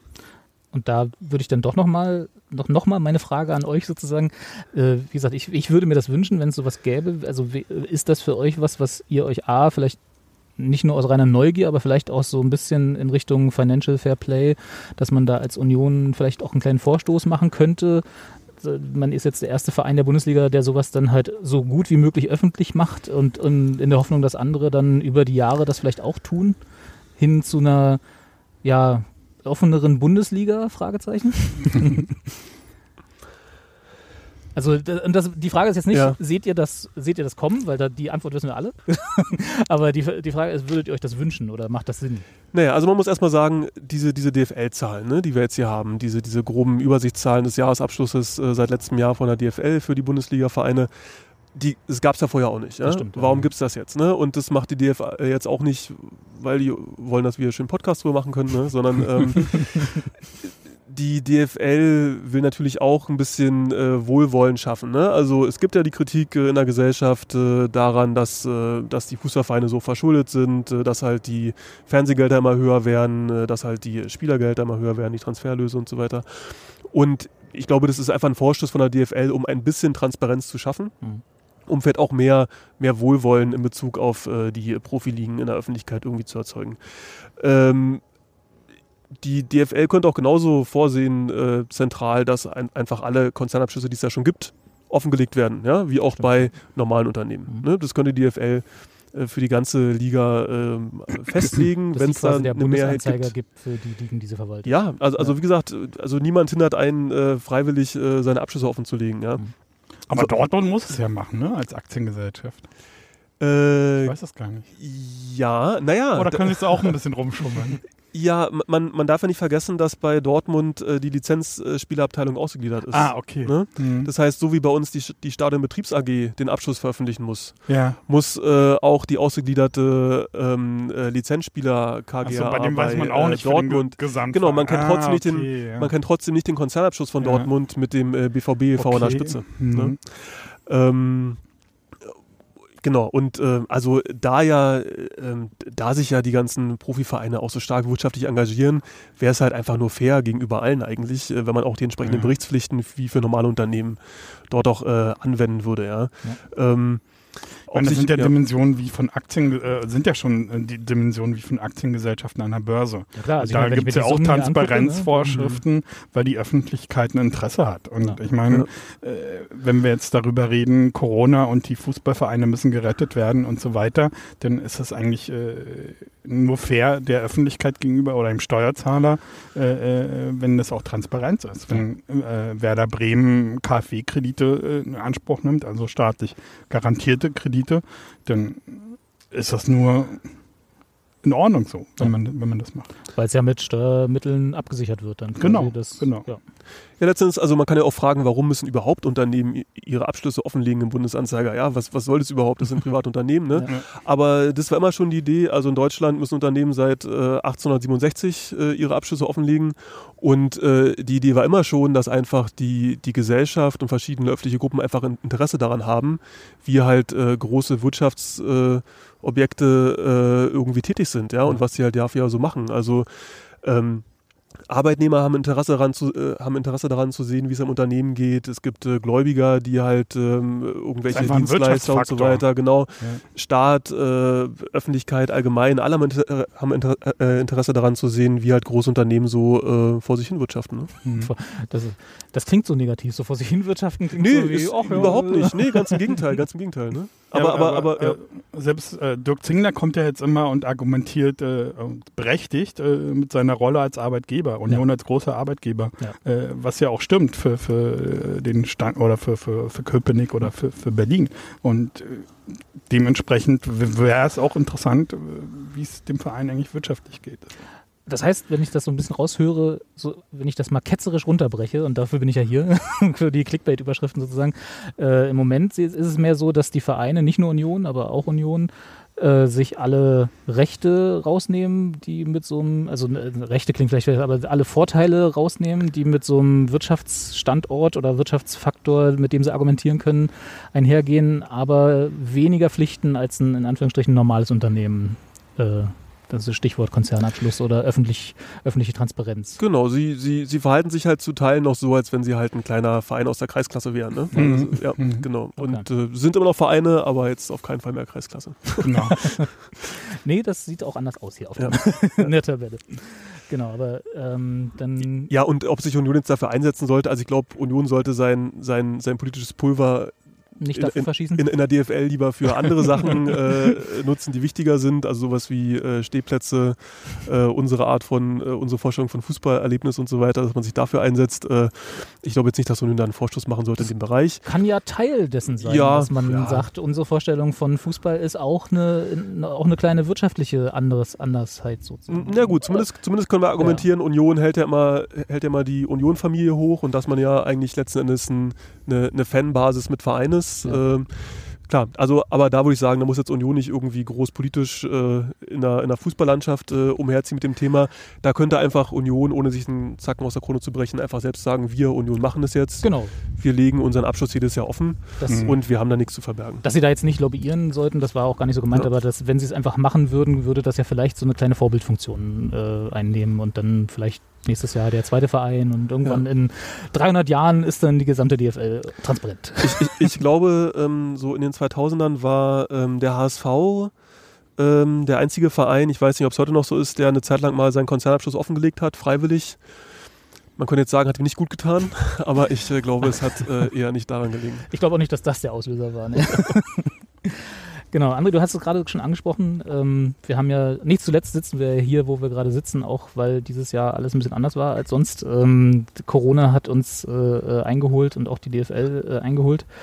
Und ähm, viele, inklusive mir, waren dann relativ schnell überrascht, als es dann hieß, äh, wir sind in Bedrängnis, also wir als äh, die mhm. Vereine der DFL.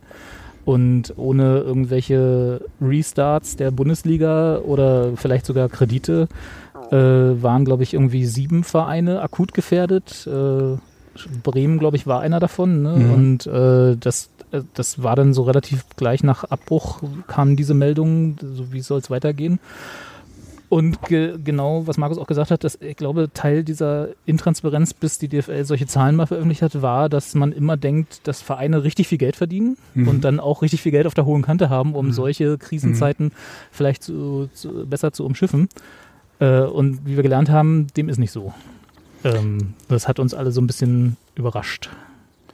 Ja, was man aber jetzt gesehen hat in, in, in den Monaten Corona-Krise und wo die, das Spiel unterbrochen oder, oder wo die Liga unterbrochen wurde, dass äh, wie stark die Vereine äh, am, am, an, an den Fernsehgeldern abhängen. Mhm. Also wir haben es ja vorhin für Union angesprochen, das macht ja jetzt fast 40 Prozent, mehr als 40 Prozent, fast 50 Prozent aus, also irgendwo dazwischen. Mhm. Werden wir ja sehen, wo wir dann landen. Ähm, und da war halt wirklich die Frage, wird die Saison, wenn die Saison nicht weitergespielt wird, äh, wird die letzte Tranche der Fernsehgelder nicht ausgezahlt. Und dann werden wirklich viele, viele Vereine in die Bredouille gekommen. So, und äh, das macht es nochmal deutlich, äh, wie stark die äh, davon abhängig sind. Mhm. Das war ja der letzte Spieltag den sie dann ja doch abgebrochen haben, war ja genau irgendwie dieser Stichtag, bis dann, wenn genau. der noch gemacht wäre, dann wäre die Tranche automatisch ausgezahlt worden. Ja.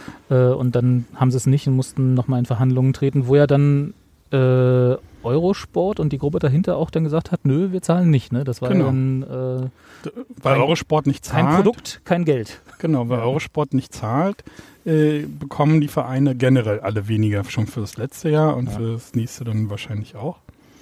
Und ähm, das wird jetzt übrigens geändert, hat der Kicker gerade diese Woche geschrieben, äh, dass diese Auszahlungsraten, äh, äh, mhm. Äh, die jetzt früher waren es vier Raten und jetzt wird es auf zwölf Raten. Ähm, Granularer. Genau, ja. also die erste findet jetzt schon am 8. Äh, oder 6. August statt. Äh, also einmal im Monat bekommst du jetzt dein Geld. Und ah, das ist erstmal sehr positiv, äh, auch gerade jetzt so, sagen wir mal, für Unionen, die so abhängig sind von den Fernsehgeldern, weil da geht es ja wirklich um Liquiditätsfragen so. Und du hast, nimmst ein bisschen Risiko raus und kannst besser planen. Mhm. So, weil du, du weißt zumindest, solange es nicht unterbrochen wird, kriegst du deine Gelder. Ne? Ja. Kennt man ja auch als Verbraucher so, monatlich kündbare Verträge sind immer besser als zwei Jahresverträge. genau. genau. Das ähm, haben die ist gerade ganz frisch. Heute habe ich das erst ah, okay. entdeckt. So, diese Fernsehgeld-Tabelle hat äh, den Artikel vom Kicker äh, als Screenshot veröffentlicht. Okay, kannst, kannst du mir nochmal als Link ja. schicken, dann verlinken genau. wir das nochmal. Ähm, aber ist, hat euch das denn, als die, diejenigen, die sich da so ein bisschen äh, besser auskennen oder die vielleicht das gewohnter sind, hat euch das auch so überrascht, wie zum Beispiel mich, dass, dass die Vereine da doch, also auch aufgrund der Fernsehgelder, äh, sehr spitz auf Knopf genäht sind, was die Finanzierung angeht? Oder war euch das sowieso klar? Also mir war es nicht klar. Also ich habe ähm, äh, viel, äh, ich meine, wir haben ja alle viel gelernt in dieser Corona-Krise und äh, ich habe auch viel gelernt, wie die DFL funktioniert. Also so. Und dann, also ja. Ja, also dass die, also dass es nur vier Fernsehgeldtranchen gibt im Jahr, ähm, das hat mich auch überrascht, äh, mhm. gibt im Jahr, das hat mich auch überrascht, aber also ansonsten, ja, also ich, ich meine, es ist halt eine Krise, mit der keiner sinnvoll planen kann. Ja? ja. Also ähm, ich sehe jetzt auch keinen Vorwurf, den man irgendwie dem Fußball machen äh, kann, dass er nicht vorbereitet ist äh, für, für sowas. Ja, weil, also egal in, in welcher Branche, kein vernünftiger Kaufmann äh, wird Geld zur Seite legen äh, für den Fall einer Pandemie, die vielleicht einmal in 50 Jahren auftaucht. Ja? Also das wäre einfach nur ähm, äh, einfach äh, halt nicht vernünftig. Ne? Ähm, klar, ähm, letzten Endes, man, man, darf halt nicht die Vorstellung haben, dass generell Unternehmen einfach Geld anhäufen. Ja? Also Unternehmen können reich sein, aber bei den meisten Unternehmen liegt dann dieser Reichtum nicht als Bargeld auf dem Konto rum, sondern ist natürlich investiert in äh, Maschinen äh, und äh, was weiß ich, irgendwelche Vorräte und so weiter. Ähm, also nur die äh, größten, erfolgreichsten äh, Unternehmen in der Branche, jetzt FC Bayern zum Beispiel mit seinem ominösen Festgeldkonto äh, oder auch jetzt äh, Apple zum Beispiel, die sind auch berühmt dafür, ja, die haben halt mhm. riesige Bargeldreserven rumliegen. Ja, aber aber warum sind, haben die denn das zum Beispiel dann?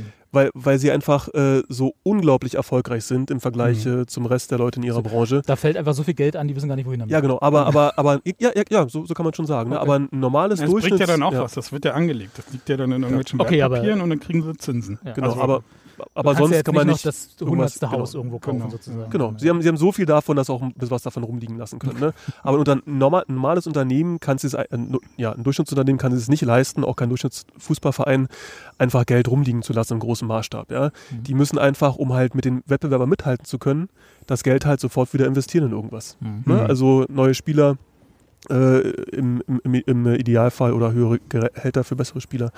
Ähm, von daher ist es ganz normal, dass jetzt, wenn eine unerwartete Krise kommt, ja, die jetzt keiner voraussehen konnte, dann äh, ist es natürlich bei allen Unternehmen ein Problem, weil keiner oder die meisten die Reserven nicht haben. Deshalb gab es ja auch die ganzen Soforthilfen vom Staat, ja. Ja, um bei allen Unternehmen das zu überbrücken. Da sind jetzt Fußballvereine nicht anders als sonstige Unternehmen. Mhm. Also ich meine natürlich für eine, wie du so richtig sagst, für eine Pandemieplan ist wahrscheinlich auch wirtschaftlicher Wahnsinn. Also einfach, weil da weil es auch unwegbar ist, wie viel Geld man wirklich braucht, um so eine Pandemie zu überbrücken, jetzt mal ganz einfach von der Zeit gesehen. Aber wäre es denn vielleicht denkbar, wenn man DFL ist und quasi ja, wie wir schon gesagt haben, wenn man mal die Summen hier sieht, ja schon ordentlich viel Geld bewegt oder zumindest äh, so Durchlauferhitzer spielt für, für ordentliche Summen, äh, dass man da jetzt nicht vielleicht für die einzelnen Vereine, aber als DFL sowas als ein, mit einem Fonds oder so vorsieht, dass man jetzt daraus gelernt hat und sagt, äh, natürlich wieder nicht für eine Pandemie als Krise, aber hm. vielleicht so für kommende schwere Zeiten, falls nochmal sowas passiert, da ein bisschen Geld zurücklegt. Dass man so ein bisschen, ich will jetzt nicht das Wort Nachhaltigkeit in den Mund nehmen oder dass man so ein bisschen nachhaltiger so wirtschaftet. Bankenrettungsfonds, ja, nach der irgendwie so in diese Richtung, ja, genau. Ja. Dass man sagt, okay, wir machen jetzt Teil unserer DFL-Statuten ist, dass jeder, der an der ersten und zweiten Bundesliga teilnehmen will, prozentual nach Einnahmen dahin einzahlt, äh, dass wir halt uns selber über eine kleinere Krise, nicht Pandemiegröße, aber über eine kleinere Krise äh, hinweg retten können. Ja, Bargeld ist halt immer ist halt so, unnütz, so unnütz ja. Also aus, aus unternehmerischer Sicht. Ne? Also, Portemonnaie gucken. ja, also, also Bargeld liegt halt rum und äh, mhm. da passiert ja nichts mit. Ne? Mhm. Also das, das, das und bringt ja auch gerade nicht mal Zinsen. Ne? Ja, genau, das. Also ja. man könnte sich eher so eher sowas vorstellen wie äh, so eine Solidaritätsklausel, ne? dass unter bestimmten Umständen von Krisen äh, die erfolgreicheren Vereine ein bisschen was abgeben an die Ärmeren. Ne? Mhm. Das äh, das könnte aber auch jetzt natürlich die DFL beschließen, mehrheitlich. Ne? Mhm. Ne? Aber da haben auch, glaube ich, dann die. Also solche Versuche gab es ja. Ja, ne? ich glaube, die gab es auch, aber die das waren nicht so erfolgreich. Abstiegsrettungsschirm. Ja, ne? genau. genau ja. Das, das, wollte ich gerade. Ja. Sorry. Nee, nee. Also, also okay. Ja, ist genau, mir also, gerade eingefallen. Ja, aber also das heißt, das wäre aus deiner Sicht gar nicht so sinnvoll. Ja, also jetzt ein Fonds, ja, also die mit den Sachen mit dem Fonds jetzt vielleicht direkt nicht. Also ich finde die Idee mit der Nachhaltigkeit äh, finanziell im Fußball äh, sehr gut. Da gab es ja schon mal so einen Versuch namens äh, Financial Fair Play bei der UEFA, der glaube ich äh, sich nicht so gut entwickelt hat. Was natürlich besser wäre, wäre halt einfach zu deckeln, wie viel Geld ins System reingepumpt werden kann. Ja, also äh, wie viel Geld man pro Saison ausgeben kann für okay. Spieler. Ne? Das, das heißt also, also Gehaltsdeckel. Mh zum Beispiel, ne, oder genau, Transferdeckel, Gehaltsdeckel, äh, das wäre auf jeden Fall was, äh, was halt natürlich auch äh, nicht nur Nachhaltigkeit allgemein als Begriff vielleicht wäre, was halt vor allem auch den Wettbewerb stärken würde wiederum. Ja? Mhm. Also mhm. ist es nicht so in Amerika bei der Major League Soccer, genau. die dürfen alle nur, da hat jeder, jeder Club den, das gleiche Personalbudget, was genau. sie ausgeben dürfen. Mhm. Das heißt, jeder hat genauso viel Geld zur Verfügung wie der andere, um als Spieler zu kaufen, zu bezahlen. Mhm. Und wer davon erfolgreich ist, da, das wird sich dann halt dadurch entscheiden, wer halt damit am besten umgehen kann. Ja? Genau. Also wer aus dem, aus dem gleichen Geld das Beste machen kann. Und du kannst ja entweder einen teuer, richtig teuren, neuen, guten Spieler kaufen oder vielleicht zehn Amateure, die dann hoffentlich in Summe dasselbe. Genau. Aber ich glaube, das ist nicht so einfach zu übertragen aufs äh, europäische Fußball. Ja, also ich, ich glaube, ich glaube, oh, gut, auf der anderen Seite kann man das einfach da, da beschließen. ne? ja, ja, aber es gibt dann keinen Aufstieg, Abstieg und äh, das ist alles nicht ganz so einfach. Also es ist ja wirklich dann schon Mentalitäts, äh, nicht Mentalitäts, aber Kulturwechsel Wechsel. Echt gravierend. Ja, so, so ein System muss man, glaube ich, einführen, wenn, wenn noch niemand so richtig erfolgreich ist. Ja? Also wenn, genau, wenn, wenn, wenn quasi alle noch was davon haben. ähm, in, in Europa, in Deutschland. Äh, ich meine, wir sagen mal, das muss man einführen, das muss man beschließen. Die, die DFL, die Deutsche Fußballliga, das ist ja einfach der Zusammenschluss der Vereine Richtig. in der ersten, zweiten Mhm. Bundesliga, die halt Mehrheitsentscheidungen treffen. Ja. Und das heißt, da müssen natürlich dann auch die ganzen super erfolgreichen Vereine, besonders halt der FC Bayern, halt auch zustimmen. Die Ja. müssen auch was irgendwas Und die Frage haben. ist halt, genau, die Frage ist halt von, von, von solchen Systemwechseln, da gebe ich dir auf jeden Fall recht, das wird sich wahrscheinlich nicht durchsetzen lassen Ja. in Europa, weil halt hier schon die ganzen Platzhirsche sind, die davon einfach nichts haben. Außer irgendwann kommt wirklich das Argument durch, wir wollen wieder mehr Wettbewerb schaffen. Ja? Mhm. Das muss man aber wahrscheinlich europaweit machen, weil sonst äh, kommt eben sowas so wie Bayern, Leipzig oder so und sagen ja auch nicht ganz zu Unrecht, dass wenn sie das nation wenn wir das national deckeln, was wir an Talenten einkaufen können, jetzt mal ganz blöd gesagt, Mhm. dann haben wir im europäischen Wettbewerb weniger Chancen. Was ja ein Ich glaube, das war auch Thema in sinnvolles dem Argument ist. Interview von Hönes und Zingler. Also wenn das eh verlinkst, da, Ja. da, da, wird's, wird es, da, da reden die ja nochmal drüber, und wo Hönes dann die Argumente dagegen bringt. Und Zingler hatte so eine Idee gehabt, dass man sowas auch äh, in Deutschland einführen könnte und so weiter. Aber ich, ich also müssen wir nochmal nachlesen, Verlinken wir, kann man, äh, äh, kann man was die nachschlagen. Argumente sind von beiden Seiten.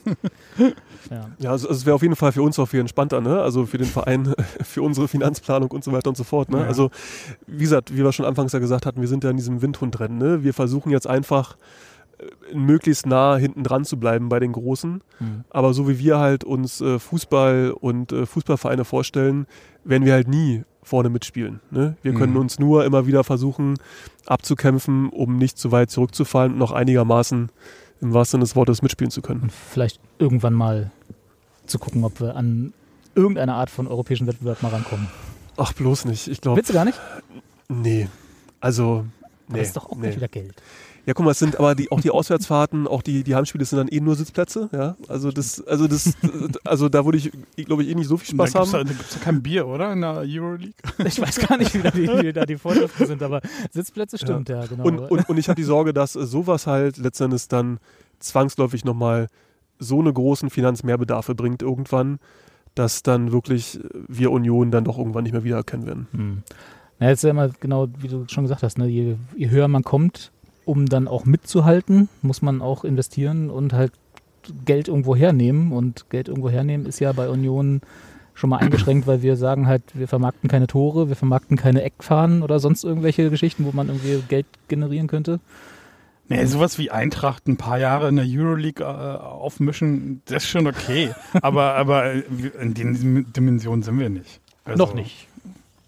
Ja, aber dann frühestens in zehn Jahren. Das muss einmal zehn Jahre in, Ja. in, in der ersten Bundesliga bleiben. Ja, aber es ist ja ein mittelfristiges Ziel, was man haben kann. Nee, erstmal äh, haben wir das Ziel in der Bundesliga. Genau, also wir hatten, wir hatten das Ziel Top 20, so hat Zingler ausgegeben. Jetzt, Genau. sind wir, jetzt sind wir in der ersten Liga. Jetzt sollte unser Ziel sein, fünf Jahre dort etablieren. Und 200 Millionen Umsatz. Und 200 Millionen. Okay, das ist, schreibst du ihm jetzt ins Hausaufgabenheft? Hat er selber gesagt. Hat er selber gesagt. Er hat gesagt, das ist realistisch. Das heißt nicht, dass er es. Dass er, Stimmt. also, Aber, aber die, also die, die, die Frage ist ja, warum wollen wir das machen? Ja? Also was, Mhm, was bringt uns stimmt. das? Ja? Also ich meine, wir sind jetzt alle Unioner und äh, wir wollen gerne zur Union gehen. Und bringt mir die erste Bundesliga was? Ich war äh, lange skeptisch, aber ich muss jetzt sagen, ja, auf jeden Fall. Ja? Also es war trotz Corona eine total geile Saison. Ich habe tolle Auswärtsfahrten gehabt, tolle Heimspiele. Ich finde es toll, dass ich jetzt immer Union-Zusammenfassungen im äh, Rasenfunk äh, hören kann. Ich finde es toll, dass mich Arbeitskollegen und äh, Verwandte anrufen und sagen, ich habe euch gestern in der Tagesschau auf Tabelle so und so gesehen, toll und so, ja. Also das, es ist irgendwie schön, dass jetzt Union irgendwie auf der auf der öffentlichen Ebene halt auch eine, eine Rolle Stattfindet. genau stattfindet, ja. Also und die, die Fahrten sind toll, es, das, das macht alles Spaß, ja. Von daher muss ich sagen, Bundesliga-Aufstieg äh, hat mein Union-Dasein nochmal bereichert, ja ob jetzt eine Europa League, eine Europa League Teilnahme mit all dem, was da auch dranhängt, mein Union-Leben nochmal so, wie ich mir das vorstelle, bereichern würde, würde ich jetzt erstmal stark bezweifeln. meinst du nicht, dass genauso skeptisch, wie du vorher für die erste Liga warst, dass ich, Ja, das, gute dann, ah, du hast mir erwischt. Ja. dass ich das dann vielleicht nochmal drehen Reden wir könnte? mal in zehn Jahren. Ja, genau. Also ich rede ja auch gar nicht davon, dass wir da so Dauerteilnehmer, also genauso wie wir ja auch die ganze Zeit, Urlaub in der Euroleague. genauso wie wir darüber geredet haben, wie wir Urlaub in der ersten Liga machen wollten. Genau, ja. Also, also ich sag mal so, also ich, es ist vielleicht ausgeschlossen, dass wir unseren Stadionnamen verkaufen, äh, aber ich glaube nicht, dass es ausgeschlossen ist, dass wir mal irgendwann auch einen richtigen Investor bekommen. Mhm. Das hat auch Dirk Zingler, glaube ich, er hat auch schon mal gesagt, wenn der Weiße Ritter vorbeikommt, Ja. äh, der zu Union passt, hätte er da nichts dagegen. Da bin ich schon beinahe vom Stuhl gefallen. Ähm, er hat er es wahrscheinlich auch so gemeint, wenn halt jemand kommt, der zur Union passt. Aber trotzdem, ich möchte eigentlich, also das ist nicht so, wie ich mir Union vorstelle, ja, mit Ja. dem Investor. Also für mich ist halt Union diese breite Basis, die halt den Verein trägt, ohne dass da jetzt wirklich äh, überaus herausgehobene Menschen mit super viel Geld noch äh, äh, am Rande stehen und letzten Endes äh, dann Aber andererseits maßgebend ist Geld schon nötig. Also das sehen wir ja selber an den Schulden, die Union hat. Ne? Und Ja, aber ich sag mal, dann nehme ich lieber den hochverschuldeten Verein mit dem Ritt auf der Rasierklinge die Finanzplanung einigermaßen gut hinzubekommen. Äh, und das Risiko, dass das auch vielleicht mal irgendwann mal schiefgehen könnte im Worst Case, anstatt halt dann äh, den Investor wie, ja. Aber die Schulden sind ja im Prinzip äh, so eine Art Investor, nur dass der Investor nichts zu sagen hat. genau, genau. Ja. Also ja, also die geben uns Geld und kriegen dafür Zinsen oder äh, aber kein Anteil Einfluss. von den, von den Fernsehgeldern oder was weiß ich. äh, Aber keine Prozente am- genau, am Unternehmen. Sie können nicht viel sagen. Ja.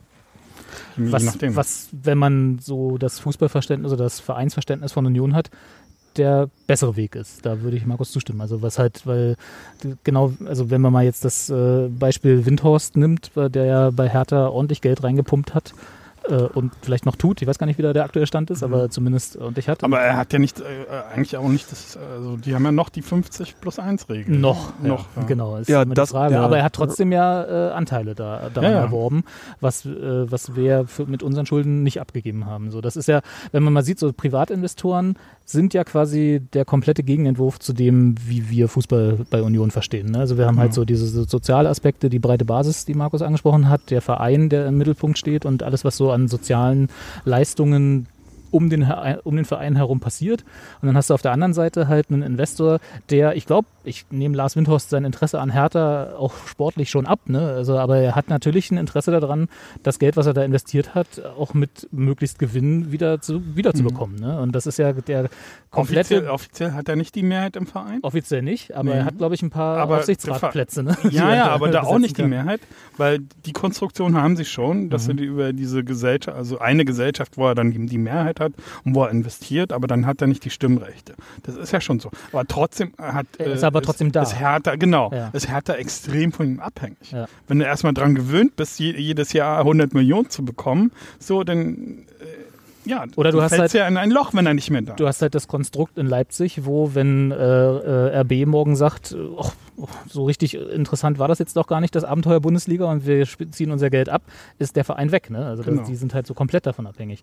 Und da ist es, wenn, wenn man so, wenn man quasi die zwei Gegenentwürfe hat, das sportliche Interesse und vielleicht noch das, den sozialen Anbau daran und das finanzielle Interesse an Fußball, wenn man mal sagt, das sind die zwei Säulen, die man haben kann, dann ist es ja jetzt im Moment bei Hertha, jedenfalls was Windhorst angeht, genau umgedreht zu dem, was wir von Union wollen. Ne? Genau. Wir wollen halt den sportlichen, wie, wie hast du es vorhin genannt, äh, die, die sportliche Förderung oder die, den, was äh, quasi unser Verein, äh, die, die Förderung des Sports. Des ja, genau, äh, genau, ja, was ja unser Vereinszweck ist. Ne? Genau, Dafür sind wir nicht da. Förderung des Sports, ja. äh, das, das würde ich auch immer sagen, ist mir wichtiger als der finanzielle Erfolg. Mhm. Äh, und Windhorst eben nicht. Mhm. Weil der hat jetzt halt, was waren das? 200 und ein bisschen Millionen da reingepumpt oder sogar noch Nee, mehr? der will 300 irgendwie? auch irgendwann mal dafür Geld sehen. Das- Und genau, bei das meine ich, genau. sieht das ja niemand. ja. Außer die Zinsen, die wir zahlen. und das ist so ein bisschen der, der, der unmittelbare Kontrast, den wir dann vielleicht auch nochmal diskutieren müssen, wenn, wie Markus richtig gesagt hat, es dann bei uns daran geht und Zingler, der, der schon sich zumindest offen gezeigt hat, was so Mhm. eine Investitionen angeht. Äh, wenn das dann daran kommt, hier ist der Lars Windhorst von Union, äh, hier sind 250 Millionen. Wie Genau. gehen wir damit um? Ja, und, und genau, die, die Frage ist ja immer, warum machen das so Leute, ja? Also so, ich sag so Leute, So eine- das klingt so negativ. Also, also, äh, also warum geben überhaupt Leute als Investition jetzt nicht als Kredit, was ja rückzahlbar ist, sondern erstmal so, hier habt das, macht Mhm. mal was mit. Warum geben überhaupt Leute Geld an Vereine? Das ist mir bis heute unklar, so ein bisschen, weil ich, ich kann mir vorstellen, wenn man das mal so durchrechnet, äh, ganz nüchtern im Schnitt, äh, lohnt sich das glaube ich nicht, ja. Das Mhm. ist schon besser, irgendwie äh, davon irgendwie eine klassische wirtschaftliche Sache zu machen. Ähm, Erschien mir auch immer als eine sehr hochrisiko genau. Also, also ich glaube, die, Ja, selbst in, in den Ja. Dimensionen äh, Champions League und so weiter, Ja. die ganzen Araber, die verdienen ja da kein Geld. Genau, das heißt, sie Heißt machen das es auch, auch, sie machen es aus irgendwelchen anderen Gründen. Sie haben Genau. Irgendwelche anderen Bedürfnisse, die sie damit befriedigen. Also entweder ist es wirklich Einfluss oder Glamour oder dass man angeben kann mit seinem neuen Club, den man gekauft hat. Ich weiß nicht. Ich weiß auch nicht, was da bei, bei Herrn Windhorst die Interessen sind. Das würde mich auch mal interessieren. Ähm, aber man sieht ja auch, ich, ich glaube, er, er gefällt sich auch schon ein bisschen in der Rolle. Ja, es ist ja nicht Mhm. so, dass er jetzt der, der, äh, ich sag mal so jetzt wie die Aldi-Brüder, ne, nicht in der Öffentlichkeit auftaucht und da einfach nur Geld äh, als Investition rüberschiebt, sondern äh, irgendwas hat er auch davon, äh, von dieser Rolle. Das gefällt ihm wahrscheinlich auch. Und ich glaube nicht, dass, dass sowas zu Union passt, einfach, ja. Also, wie gesagt, das mag bei anderen Vereinen okay sein und den Leuten dann auch ein bisschen egal vielleicht äh, für das, was dann hinten bei rauskommt an Erfolg. Aber ich bei Union kann mir sowas schlecht vorstellen. Und ja, wie du auch sagtest, André, jetzt auch äh, Lars Windhorst hat ja formal eigentlich äh, gar keinen Einfluss auf die Geschäftsführung äh, bei der Lizenzspielergesellschaft Gesellschaft, äh, von Hertha. Aber einfach die Masse an Geld, die da ist und auch das Versprechen, potenziell noch mehr hinterher zu schieben, Ja. führt einfach in eine faktische Abhängigkeit. Ne? Ja. Das ist halt so. Und die sind alle nicht glücklich. Also äh, die Hertaner, die ich kenne, so, die finden es, nennen sich ja selber Big Shitty Club. Also, mein Gott. Ja, also mir äh, auch es gibt bestimmt auch oder? Einige, die, die finden es toll, aber die, die ich kenne, sind da jetzt nicht wirklich glücklich. Na, auf der anderen Seite hast du ja, wenn, genau, das ist natürlich immer noch was anderes, wenn du jetzt so einen, ja doch Traditionsverein wie Hertha hast, der dann quasi so umgebaut wird. Also Genau. noch ist er ja nicht umgebaut worden, aber so in Ansätzen ähm, und in Teilen, äh, da sich von einem Menschen und das Geld von einem Menschen oder von einer Firma, Mhm. der ist ja auch, der ist ja jetzt nicht persönlich da, sondern das hat er ja auch über eine Firma dort investiert. Ähm, und dann hast du halt das, wie gesagt, das Konstrukt in Leipzig, wo du ja komplett neu aufgebaut hast Ja. mit äh, viel, viel Geld aus einer, aus, Und man aus muss einer halt, Quelle. muss halt den, den Mittelweg finden. Union, also du kannst ja, musst ja immer ins Geschäft denken. Ja. Also es ist immer noch eine kapitalistische Liga und ein kapitalistisches Unternehmen. Und äh, musst nach den Regeln mitspielen. Also kannst du aber versuchen, die so anzuwenden, dass sie dir passen. Ja. Und das wäre jetzt der Weg von Union. Genau, du musst dann entscheiden, was ist dir wichtig und Genau. worauf und was kannst du quasi aufgeben, ne? Was bist du Genau. bereit aufzugeben? Und wir können dann nochmal kurz über Quadrex reden. Ja. Äh, Es wurde ja schon mal so, ohne, ohne den Namen zu nennen, hier mal ins Spiel gebracht. Ähm, da gibt es ja letztendlich auch äh, jetzt wenig Neues, was wir jetzt wissen. Ähm, ne, wir wissen ja nur, was in der Presse stand, dass Union da halt Kredit aufgenommen hat, um halt äh, Spielertransfers äh, zu finanzieren. Und dass es da anscheinend dann auch einen nicht so geringen Zinssatz gibt, der abhängig ist von den TV-Geldern, äh, die Union jeweils realisiert.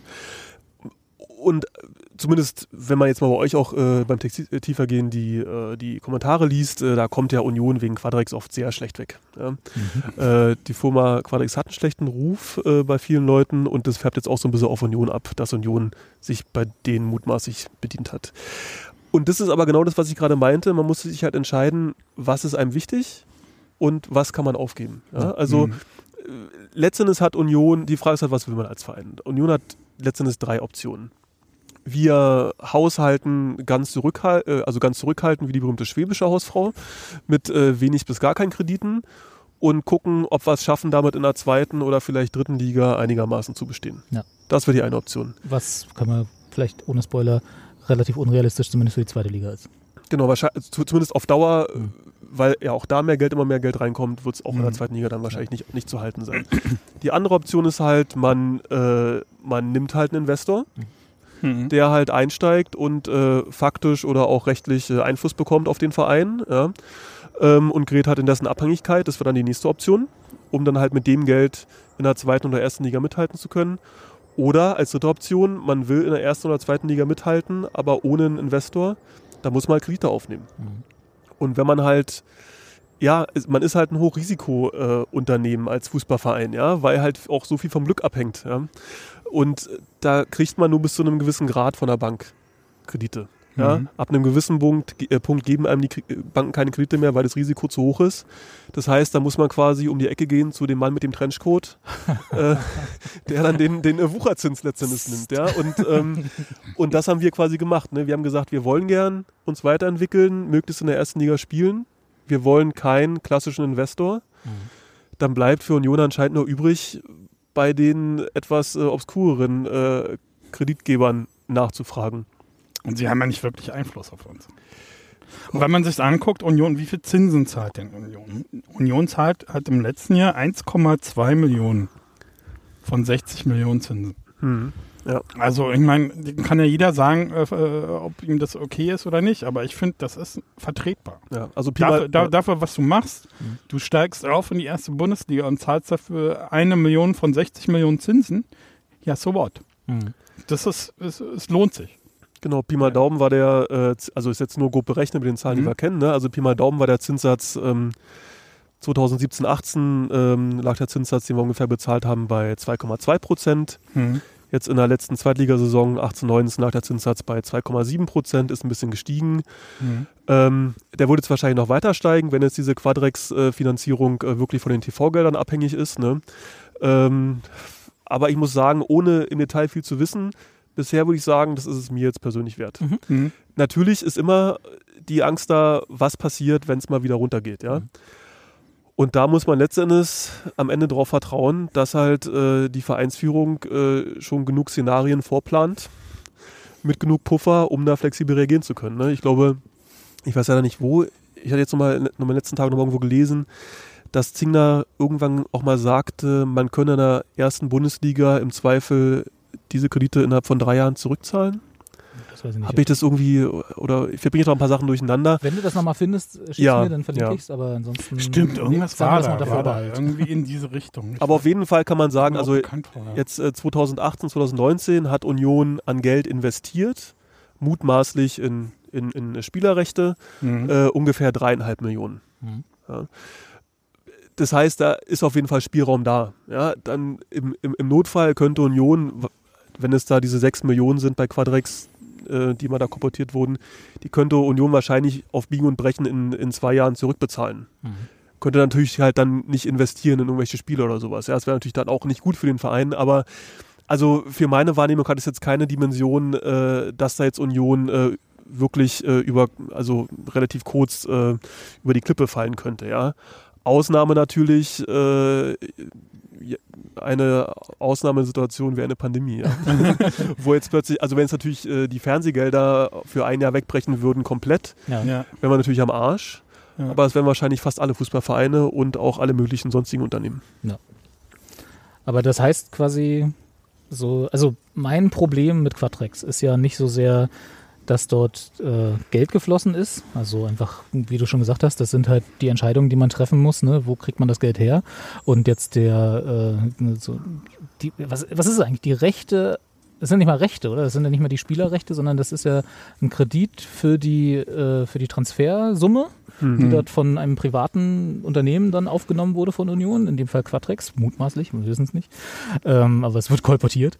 Äh, ich glaube, der erste, der darüber finanziert wurde, war Silvio damals äh, und dann mutmaßlich weitere Spieler seitdem. Und genau, und dann gibt's halt äh, diese Kreditsumme, die zurückbezahlt werden muss, mit Aufschlag aus den aus dem Erfolg dieser, also äh, indirekt der Erfolg, Mhm. der mit diesen Transfers Mhm. ge ge ge getätigt wurde. Ja. Also sprich genau abhängig vom Fernsehgeldern und nach dem Aufstieg in die Bundesliga dann eben entsprechend mehr.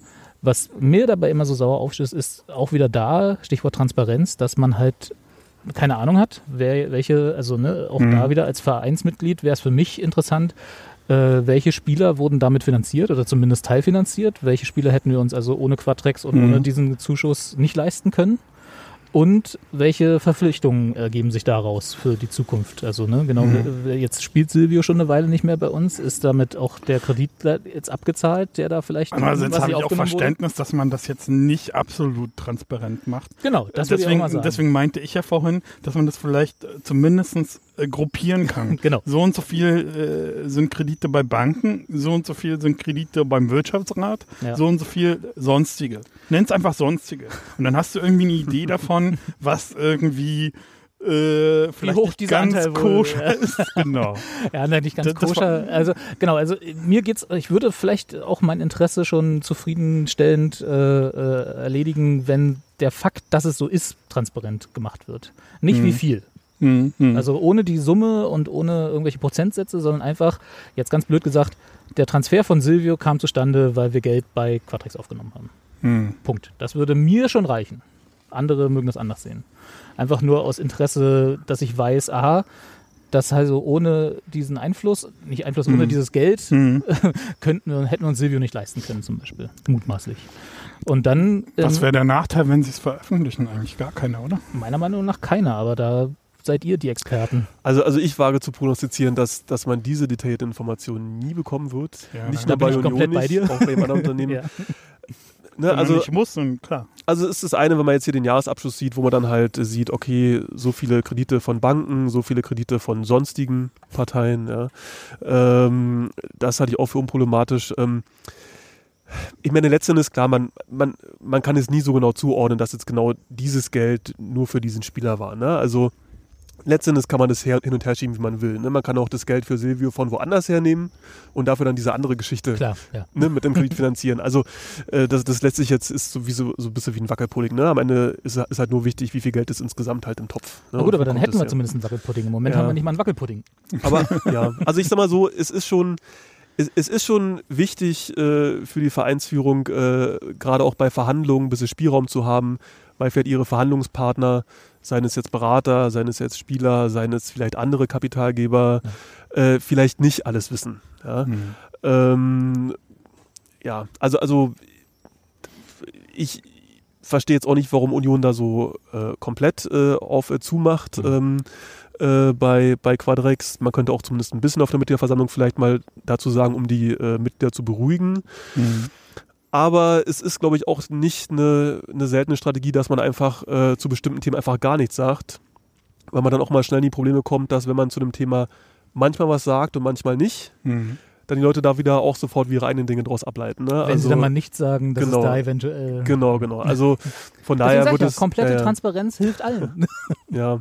Na, jetzt ist es ja so, dass sie gar nichts sagen. Ja. Also ich hatte ja auch eine Anfrage gestellt beim Verein äh, zu Krediten, äh, also Notkrediten, KfW, weil Werder Bremen hat es ganz offen kommuniziert, dass sie einen KfW-Hilfskredit äh, Das war jetzt wegen Corona, ne? Genau. die, Und Überbrückung. äh, äh, habe ich gefragt, äh, ob sie da, und da sagen sie gar nichts. Also Mhm. Kommt ja gar nichts mehr raus. nicht mal eine Eingangsbestätigung. Genau. nicht mal, dass sie nichts sagen. Ja, ist auch immer ein gutes Zeichen. naja, aber ich meine, ich könnt ihr euch noch erinnern, als es, äh, es gab ja mal irgendwann diese eine ganze Welle von solchen äh, Offshore-Leaks, ne? also wo Mhm. dann irgendwelche Kanzleien aufgemacht wurden von entweder Inside-Job-mäßig oder auch Hackern und so, wo dann ganze Dokumentendumps, wo auch viele Bücher drüber geschrieben wurden und so. Und Teil dessen, ich glaube, das war die Paradise Leaks oder pa Paradise Papers, Mhm. Panama oder Paradise, ich glaube Paradise, ähm, war, dass dort zu, zu Tage kam, dass äh, in England äh, Arsenal und Everton äh, zwei Investoren hatten, die, die gleich die Geschäftspartner waren, sozusagen.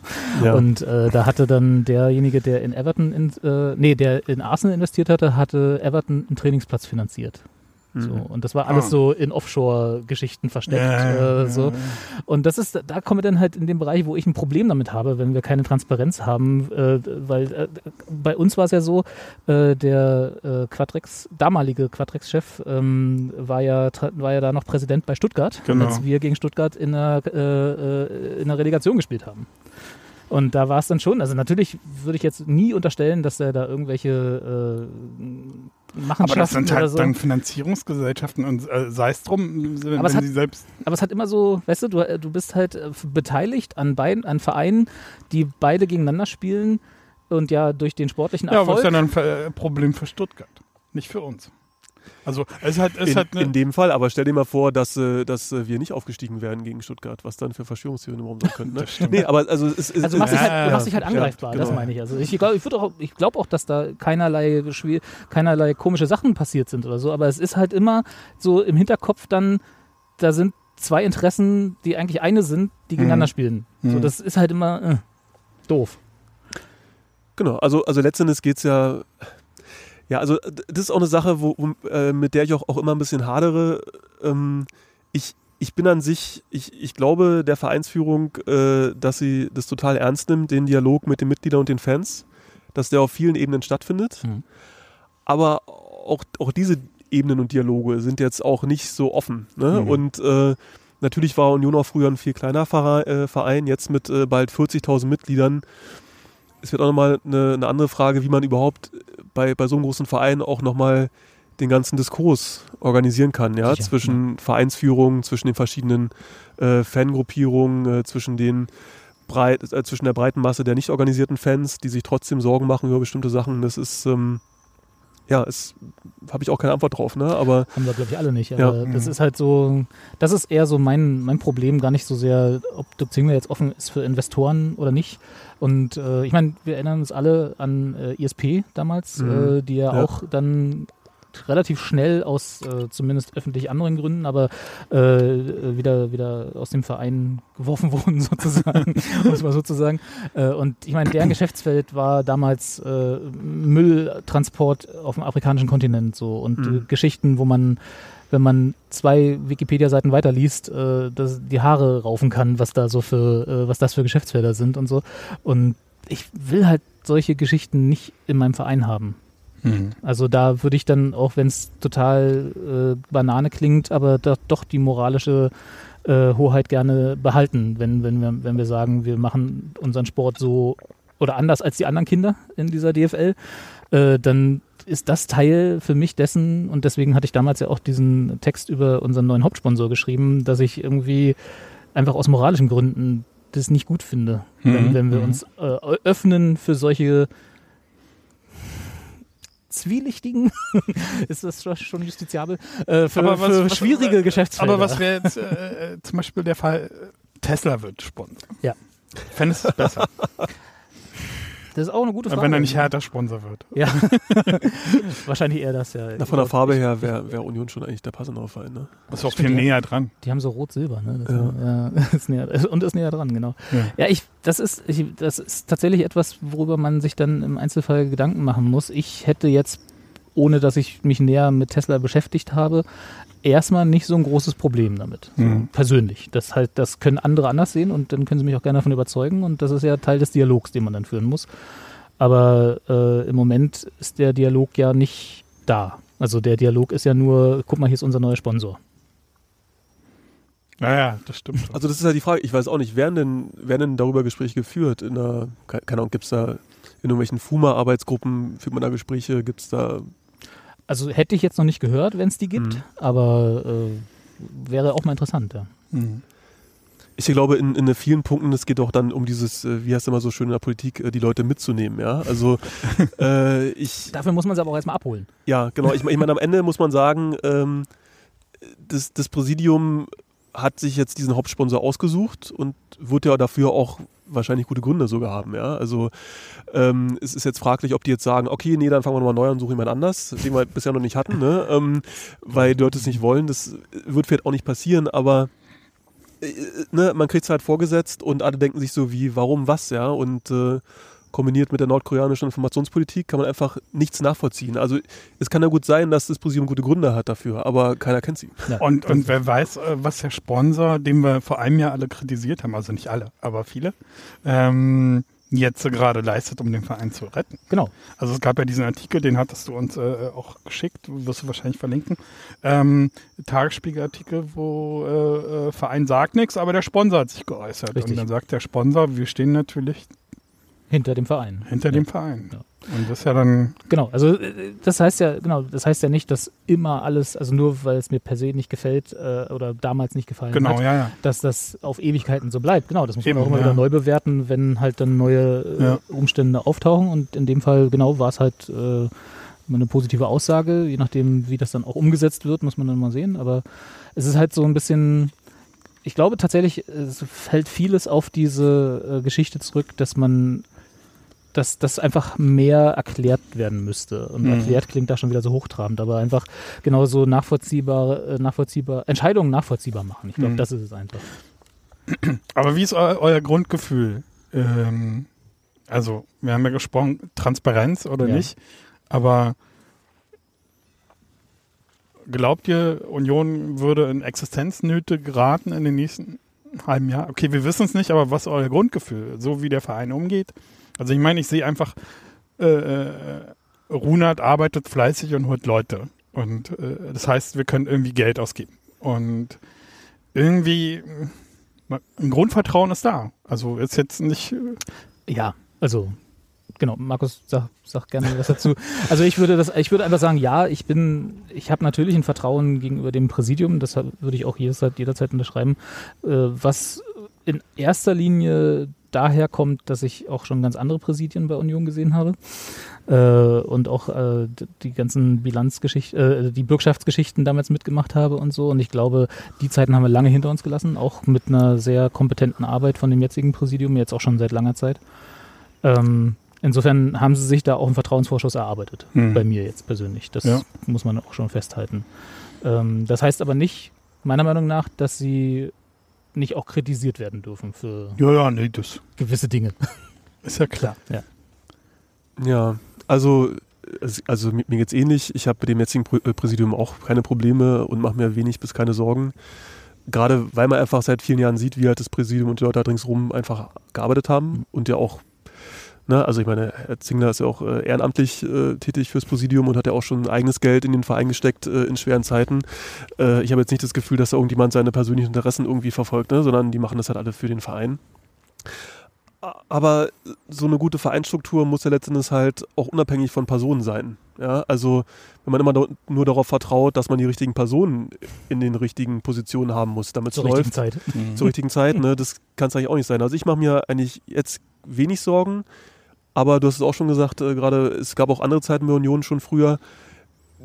Wie kann ich eigentlich sicher sein, dass nicht auch wieder Personen irgendwann mal in spätere Zeiten in Führungspositionen kommen, die dann doch wieder ihr Eigeninteresse Mhm. äh, durchsetzen wollen ähm, oder einfach schlecht arbeiten, weil sie keine Ahnung haben, ja.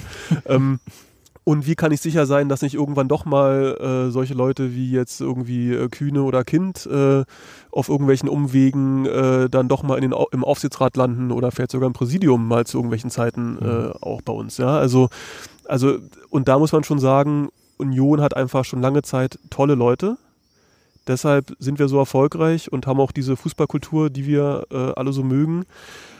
Aber wenn jetzt Leute mit weniger guten Absichten in Führungspositionen kommen würden irgendwann, dann ist der Verein jetzt nicht gerade von der Struktur her so aufgestellt, dass die Mitglieder da groß was gegen tun könnten und wirklich ähm, viel kontrollieren könnten. Ne? Also, also ich habe eher Sorgen vor der mittleren bis fernen Zukunft. Ja? Also Mhm. kann man wirklich sicher sein, dass nie wieder diese schlimmen Zeiten zurückkommen bei, bei Union. Hm. Wobei das dann natürlich, also Oder wird man sowas wie Köln oder sowas? Wo man sich dauerstreitet oder so. Ja, ja, zum Beispiel. Ne? niemand will sowas wie Köln werden. auf allen Ebenen. ähm, nee, aber ich meine, auf der anderen Seite wäre es ja, also das, das würde ja bedingen, dass wir uns für alle, nicht alle, aber für viele Eventualitäten irgendwie was in die Satzung schreiben. Oder zumindest äh, Strukturen schaffen, die relativ starr sind in ihrem, äh, äh, in ihrem Korsett, was sie machen können und was nicht, so äh, pro Position. Ähm, würde das nicht vielleicht auch so ein bisschen einschränken? Was, also im Moment ist ja unser Verein, also ich weiß gar nicht, wie, wie die, ähm, die Personaldecke ist, aber sie haben, glaube ich, nach dem Aufstieg jetzt nicht so viele eingestellt. Also sie sind noch nicht in härter äh, Dimensionen, oder? Was so die äh, Geschäftsstellenmitarbeiter angeht, glaube ich. Äh, also rein von der Anzahl. Äh, so, das ist ja auch immer so die Professionalisierung, äh, eine Liga höher, geht ja dann immer einher mit äh, Mitarbeiter 306. im Vergleich zu vorher, oder? Also, also wie viel hatten sie davor? 278. Okay, also haben sie Aber das war jetzt noch letztes Jahr. Okay. Aber du hast von 400 genannt, oder? Oder 500? Ja, das waren zumindest die Zahlen von der. Das war die ähm, äh, Veranstaltungs... Genau, Veranstaltung. Ah, ja. 467 äh, im Durch, also das sind Vollzeitstellen im Durchschnitt. Wie viel? Äh, 467. So viele in der Veranstaltung. Aber gut, da, da, werden, viele, doch da, da werden die- viele von die- auch Aus, äh, Aushilfskräfte und äh, Genau, Dienstleister sein oder, und so weiter. oder, ne? oder Also, ja, die ja, am Spieltag dabei sind dann. Genau, genau, Ja, die jetzt nicht. Äh, Aber festangestellte Mitarbeiter wahrscheinlich dann hier 306 war die Mhm. letzte Okay, Zahl. gut. Von, Na, die Frage, ich meine, alles, was wir, letztendlich alles, was wir jetzt hier diskutieren, ne? Also dafür gibt es ja, ich sag mal jetzt kein wirklich größeres Forum irgendwie im Verein. Mhm. Ne? Also ähm, die Mitgliederversammlung äh, hat einfach wenig Rechte bei Union, was jetzt aber auch nicht ungewöhnlich ist, weil ja, letztendlich Hat viel- ja auch wenig Zuspruch. ja, ich habe jetzt mal gerade hier nachgeschaut im Protokoll äh, von der letzten Versammlung. Ne? Also es waren, also zu Beginn waren es mehr, das weiß ich noch. Dann, als am Ende die ganzen Abstimmungen waren, waren äh, knapp 1800 äh, Mitglieder noch im Saal. Ich meine, das finde ich jetzt schon okay. Ne? Das sind, äh, ja, das ist schon okay. Ja? Äh, Ja, an, an, also- an einem Donnerstagabend. Genau. ne? Äh, ähm, Trotzdem, aber trotzdem ja, hast du ja vorhin selber gesagt, wir haben knapp 37.000 Mitglieder jetzt. Wenn davon äh, 1800 äh, über die äh, Geschicke des Vereins fürs nächste Jahr oder für die Entlastung des zurückliegenden Jahres abstimmen sollen, ist das schon eine Diskrepanz, möchte ich sagen. Genau, und also äh, eine Mitgliederversammlung bei äh, so einem großen Verein mit so vielen Mitgliedern, die kann sich halt nur um Grundsatzfragen kümmern letzten Endes. Ne? Da kann man jetzt nicht wirklich äh, Finanzdetails diskutieren, Mhm. äh, auch irgendwelche strategischen Fragen diskutieren. Ne? Das ist dafür alles, also da dauern Abstimmungen ewig, äh, bis das alles ausgezählt ist und da haben auch, glaube ich, die meisten auch keine Lust drauf, einfach in diesem Mhm. Rahmen. Ja?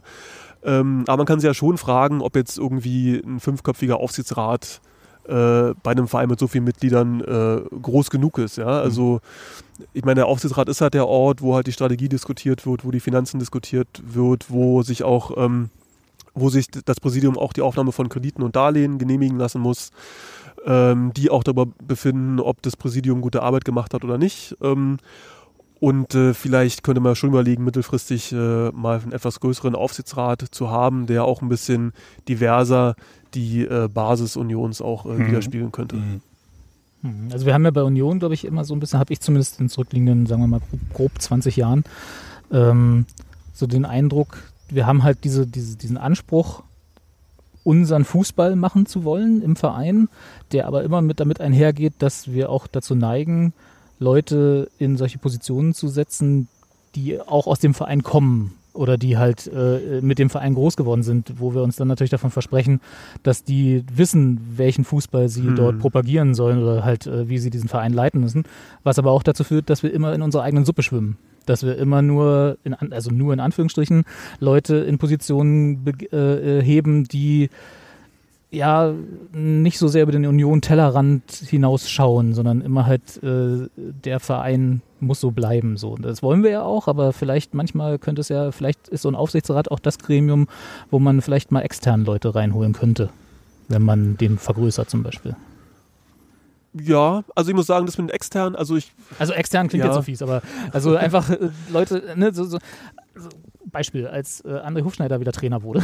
ja, ja. damals, das war halt für mich so der, der, der Fehlgriff, nicht nur sportlich, sondern auch personell, wo ich dann sage, so, da fällt man halt wieder auf Leute zurück, die schon seit Ewigkeiten dem Verein sind, ohne halt, äh, das war jetzt halt die sportliche Richtung, aber sowas könnte man ja auch irgendwie organisatorisch denken, dass man irgendwie halt Leute nimmt, die, die man kennt, wo man sich wohlfühlt damit, weil man die irgendwie schon seit 20 Jahren äh, irgendwie sieht im Verein, aber dass man halt mal so keine Ahnung, so frisches Blut reinbringt. Was auch immer das heißt für, den Einzel für die einzelnen Positionen. Aber gerade, da gab es ja die letzte Änderung dann, oder? Den, dieses äh, Debakel mit Hofschneider. Da wurde auch Ja, viel, Das stimmt, viel okay. Ja. geändert. Dann Das war dann, ja, das richtig. Zingler ja. meinte, dass er näher an die sportliche Leitung ran will. Man hat eine neue sportliche Leitung.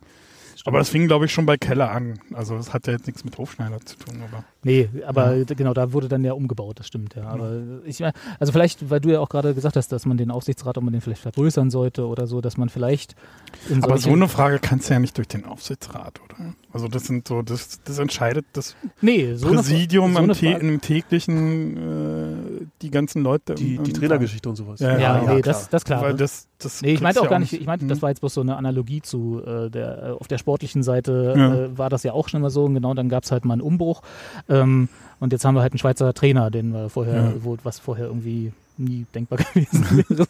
äh, aber wenn man irgendwie so in der auf der in Anführungsstrichen Funktionärsseite oder der organisatorischen Seite könnte man ja das auch mal versuchen, Mhm. dass man irgendwie sagt, äh, wir wollen halt nicht irgendwie die Stadion AG, äh, der, der, der Vorstand da ist auch relativ unionisch besetzt, sage ich mal. Ja, ja. Ich meine, so, so soll es ja auch sein grundsätzlich. Ne? Also, Per se Also- nichts Falsches. ja, also, also, also, also äh, wir sind ja ein Verein, das heißt, wir sind ein Zusammenschluss von Mitgliedern, ja. Und aus meiner Sicht ist halt, sollte der Aufsichtsrat halt einfach eine Vertretung der Mitglieder sein, ja. Mhm. Die Mitgliederversammlung ist halt zu groß für viele Fragen. Also wählen halt die Mitglieder sich was Kleineres, was ihr Vertrauen hat, was dann halt diese Fragen, Finanzen, Strategie und sowas alles besprechen kann. Und ich, ich glaube, es würde auch für bei vielen Leuten für mehr Entspanntheit äh, äh, sorgen in der Mitgliedschaft, ähm, wenn ich einfach weiß, okay, im Verein, da sitzen jetzt Leute, die sind, so- äh, sorry, im, im, im Aufsichtsrat sitzt jemand, der ist so ähnlich wie ich, kommt jetzt aus der gleichen Fangruppierung, äh, dem vertraue ich. Ich bekomme keine Infos über die Finanzen äh, oder die Strategie, aber ich weiß, der, also keine Ahnung, ja, also vielleicht jemand, der das Vertrauen der, der Szene Köpenick hat und vielleicht jemand, der das Vertrauen der alten Fanclubs hat, ja, also dass einfach die, die, äh, die, die breite Vereinsbasis, die ja auch viele eigene Organisationsformen hat, Mhm. einfach auch ein bisschen breiter letzten Endes äh, in einem größeren Aufsichtsrat Mhm. auch repräsentiert wird, ja. Also ähm, klar, viele Union-Fans sind nicht irgendwie organisiert, aber zumindest, es gibt ja viele verschiedene Fanorganisationen bei Union, die sich Mühe geben und mit beschäftigen. Und man sollte auch davon ausgehen, dass die, die es wollen, das auch sind.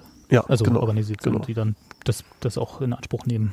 Genau. Und die sollten, genau, wenn die sich dann wiederfinden und vielleicht ist das ja dann auch schon, äh, da kann man ja dann vielleicht so eine halbtransparente Kommunikation für sowas wie Finanzzahlen machen, dass man eben als Aufsichtsratmitglied äh, das dann auch, jetzt nicht in, im Detail, weil da gibt es ja dann auch wahrscheinlich entsprechende NDAs oder so, äh, dass man das halt Ja, aber die kommuniziert. dürfen ja dann, richtig. ja, die, aber die dürfen es ja nicht, vielleicht nicht weitergeben. nee, das stimmt. Das- aber die dürfen kontrollieren. Die dürfen kontrollieren, genau. Aber dann kann man ja, genau wie Markus sagte, wenn man dann da jemanden sitzen hat, die, wo man weiß, Aber dann weiß die Dem Szene ich. Köpenick, äh, welche wo wir unsere Schulden ja, und dann machen sie schöne Banner im Stadion. Und rufen einzelne Gläubiger auf. Genau. Das wäre auch nicht schlecht. Ja, Du also, Sohn einer Mutter. ja, also ich glaube, ich habe ja so ein bisschen aufgeschrieben hier meine drei Punkte. So, das es kommt alles so ein bisschen aus der, muss ich dazu sagen, äh, ne, Transparenz auch in die andere Richtung. Das kommt alles so ein bisschen aus meinem Recherche wäre übertrieben, aber äh, rumgeklicke und le- nachlesen, was so Quadrex und so, seitdem das so kolportiert wurde, dass sie bei Union da so mit, mitmachen. Ähm, und dann genau diese ähm, die Offshore-Leaks und sowas. Ähm, also ich hätte, was ich gerne hätte, wäre halt eine Seite auf der Webseite von Union. Jetzt mal ganz konkret, ja, wo da steht, äh, wir haben folgende Investoren im Verein, nicht wie viel und welche Prozente und bla, also keine kritischen Zahlen, sondern einfach nur, sie sind da. Also du meinst Kreditgeber. Oder Whatever. Also Ja. genau, ja, wenn es genau, wenn's ein Investor ist, wenn es ein Kreditgeber ist, was auch immer, äh, sie sind da und zwar nicht in Sammeltöpfen, sondern konkret welche Namen. So. Dann äh, welche Beteiligungen an Spielergehältern und Spielertransfers gibt es? Also nicht, nicht welche, sondern wer? Wer hat sich an, an Spielergehältern und Spielertransfers beteiligt? Auch da ohne Summen und ohne sonst irgendwelchen Geschichten, sondern einfach nur eine Liste von. Da wäre dann zum Beispiel Quadrex drin Mhm. Jedenfalls kolportiert. Und dann, äh, und das ist wahrscheinlich das äh, Wahnsinnigste und wird nie passieren, äh, gerne die, äh, die Spielerberater, die Anteile an irgendwelchen äh, Transfers und sonst irgendwelchen Geschichten haben. Ja, da wird immer die Summe veröffentlicht. Aus, die Auszahlung für ne? Spielberater. Eine Million. Ja, aber das ist ja auch muss, also Ja. wer ist das und wer hat da welche an Ansprüche an Union, äh, warum? Ja. Das wären, das wäre so, das hätte ich gern als eine Webseite bei Union, das dann auch regelmäßig, sagen wir mal, halbjährlich geupdatet wird oder so. Das wäre das wäre mein Anspruch an einen transparenten Verein. Ich habe da eher gar keine Meinung. Also ich find's gut, ich find's Auch gut, ich find's gut, äh, äh, aber äh, bin da so ein bisschen leidenschaftslos, weil ich eher glaube, dass es unrealistisch ist. Ja, natürlich, klar. Also wie, das ist, meine Wunschvorstellung heißt ja schon, dass ich nicht daran Ja, glaube, ja, dass es je passieren genau. wird, aber genau, das wäre so mein Maximalziel, sagen wir mal Ja. so. Da, würden, da würde meine Verhandlung anfangen, wenn ich, wenn ich mit dem Verein verhandeln würde, was sie da veröffentlichen. Ja, also ich muss sagen, das wären für mich fast schon Details, die mich jetzt auch gar nicht so interessieren würden, ehrlich gesagt. Ja, also das, ich meine, es wäre jetzt interessant zu wissen, aber macht es jetzt aus meiner Sicht Union irgendwie sicherer, wenn das jetzt irgendwie allgemein bekannt ist? Wahrscheinlich nicht. Also, also ich will lieber das Gefühl haben, dass quasi das Gesamtpaket Union einigermaßen im sicheren Fahrwasser ist und nicht äh, hinter der nächsten Ecke aus dem Ruder halt irgendwie auseinanderfliegt. Ne? Genau. Also so, ja. Aber das könntest du ja quasi mit den jetzt veröffentlichten Zahlen schon, also du, weil du dich auskennst, Ja, ja. Äh, kannst, Zaubern oder kann reicht dir das noch nicht als Eindruck? Ähm, ja, also man kann wenig mit anfangen. Ja, man kann eigentlich nur sagen, dass Union stark verschuldet ist. Im Mhm. Großen und Ganzen, wenn man es okay. mal runterbrechen will. Ja. Also, Ja, ist ja die Frage. äh, Gut, jetzt wird, werden die Fernsehgelder wenigstens alle äh, einmal im Monat ausgezahlt. Mhm. So, aber vorher gab es ja wirklich Liquiditätsprobleme. Und was wäre denn dann passiert? Ne? Ja. Und äh, kann Union dann Kredit aufnehmen äh, bei der KfW oder nicht, wenn sie eigentlich das negative Eigenkapital abbauen müssen? Und Mhm. Das war nochmal eine Frage, die fand ich auch ganz interessant, als Markus über die Mitgliederversammlung getwittert hatte. Ähm, äh, da hat ja der Präsident wohl gesagt, wir haben ganz gute stille Reserven. hm. Ähm, und äh, ja, was ist das eigentlich? Kannst du das mal erklären? Oder? äh, ach so, ja. Ähm, also da ging es dann wahrscheinlich um die Überschuldung oder um das negative Eigenkapital. Genau. Ja. Ähm, ja, also das Eigenkapital oder das negative Eigenkapital ist halt einfach nur die, die Differenz zwischen Vermögen und Schulden. Ne? Mhm. Normalerweise sollte ich mehr Vermögen als Schulden haben, da habe ich positives Eigenkapital. Wenn ich weniger Vermögen als Schulden habe, habe ich negatives Eigenkapital. Und äh, man denkt es vielleicht nicht, aber ähm, äh, Zahlen sind auch nur Meinung am Ende, ja. Also ähm, Ähm, weil bei so einem Jahresabschluss, bei so einer Bilanz, da geht es jetzt nicht nur um Geld, was auf dem Konto liegt, sondern da, da geht es generell darum, wie reich oder wie arm bin ich. Ja? Das können verschiedene Rechte sein, verschiedene Verpflichtungen. Und da ist dann immer die Frage, wie bewerte ich das eigentlich? Ja? Mhm. Welchen Wert hat das denn konkret für mich, irgendein Recht, irgendeine Verpflichtung?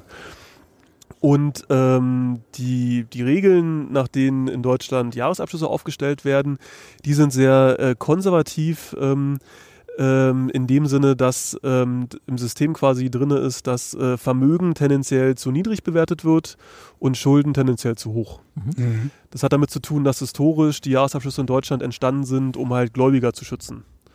Und äh, die, da man verhindern wollte, dass äh, die Eigentümer aus den Unternehmen zu viel Vermögen rausziehen, ist im Zweifel Vermögen zu niedrig bewertet äh, in einem Jahresabschluss.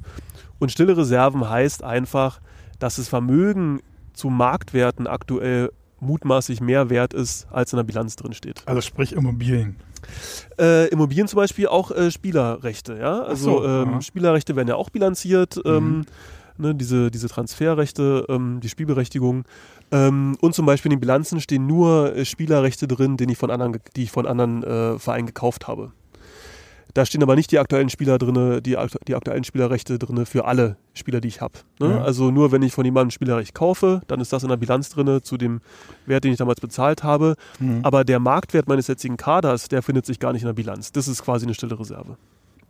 Und wenn jetzt aber die Immobilienpreise steigen und du kaufst eine Immobilie für 100 Millionen, äh, äh, für was weiß ich, ja, 10 Millionen genau. und dann steigt die auf äh, 20 Millionen, hast du 20 Millionen stille Reserve, weil du verbuchst die immer noch zu 10 Millionen. Genau, also so ein, so ein Klassiker ist, dass äh, in, in, in Deutschland die äh, Vermögenswerte höchstens mit den Anschaffungskosten mhm, in der mhm. Bilanz stehen. Ne? Also wenn ich was, wenn ich jetzt der Klassiker ist jetzt irgendwie, keine Ahnung, auch irgendwelche großen Industriegrundstücke, ja, jetzt bei Bayer oder so in Leverkusen, ja, die haben halt riesige Grundstücke, die heute theoretisch sehr viel wert wären, wenn man die jetzt mit irgendwas anderem bebauen würde so alles verseucht. Ja, absolut, guter Punkt, guter Punkt. Ne? Aber ich weiß, was du meinst. Ja, also das, das spiegelt sich alles nicht wieder, weil die haben halt vor, vor 60, 70 Jahren das dann mal für damals irgendwie 10.000 Mark gekauft. Und, ja. Ähm, aber die Frage wäre jetzt relevant, wenn, wenn Union irgendwann mal Notkredite bräuchte, könnten Sie jetzt hingehen und sagen, wir haben ja hier sowieso noch ein paar Immobilien, die, die wir sowieso erstmal noch nicht gebraucht haben, die haben wir einfach. Ähm, und die sind sowieso mehr wert und die können wir als Sicherheit hinterlegen, wenn wir einen Kredit brauchen. Ja, so kann man es machen. Man kann davon ausgehen, dass die Sicherheiten, die Union hat, wahrscheinlich schon größtenteils auch für, okay. für Kredite als Sicherheiten hinterlegt sind. Also mhm. Also man erfährt ein paar Sachen aus den Abschlüssen der Tochtergesellschaften. Mhm. Ähm, also es gibt eine Grundschuld äh, auf das äh, Erbbaurecht, äh, was Union hat, aufs Stadion. Ähm, mit dem halt Kredite besichert sind, die sie halt von Banken haben. Äh, für manche Kredite wurden äh, als Sicherheiten die Einnahme aus dem Catering zum Beispiel hinterlegt. Ähm, mhm. Und das ist ja der Punkt. Ich glaube, wenn man noch Sicherheiten hätte, mit denen man zu normalen Konditionen Bankkredite bekommen würde, okay. wäre man nicht zu Quadrex gegangen. Okay. Ja. Ja, also solange hm. meine Hausbank mir Geld gibt, äh, gehe ich nicht zu Quadrex. Recht, das ist dann, ist das dann so das sprichwörtliche Tafelsilber? Ja, also beleiht? ja, ne, genau. Also man, man, man verscherbelt es ja nicht, ne? ja. Äh, sondern äh, ist halt nur ist halt, ist, nicht mal das. Man kann es auch behalten ne? und, und auch weiter nutzen. Es ist halt einfach eine Sicherheit, wenn man nicht zurückzahlen kann. Ne? Ja. Ähm, ja, also ich glaube, das, das ist nur relevant, um äh, zu wissen, dass jetzt Union stark verschuldet ist, ist direkt kein Problem. Hm. Ne? Also äh, deshalb ist jetzt äh, Union auch nicht zahlungsunfähig. Ja. Union ist überschuldet, das ist zwar formal theoretisch, äh, kann es ein Grund für eine Insolvenz sein, für eine Zahlungsunfähigkeit, äh, aber da hängen noch mehr Sachen äh, am Ende hm. dran, die dafür zusammenkommen müssen. Das Wichtige ist, solange Union seine Schulden bedienen kann, mhm. also wie vereinbart die Schulden Stück für Stück zurückzahlen kann und die Zinsen zahlen kann, mhm. gibt es kein Problem. Ja. Wie ist denn zum Beispiel, weil äh, André, du hattest ja vorhin gesagt, dass die ähm, Voraussetzungen von der DFL, wie gesagt, vor Corona, äh, 10% Abbau des negativen Eigenkapitals waren.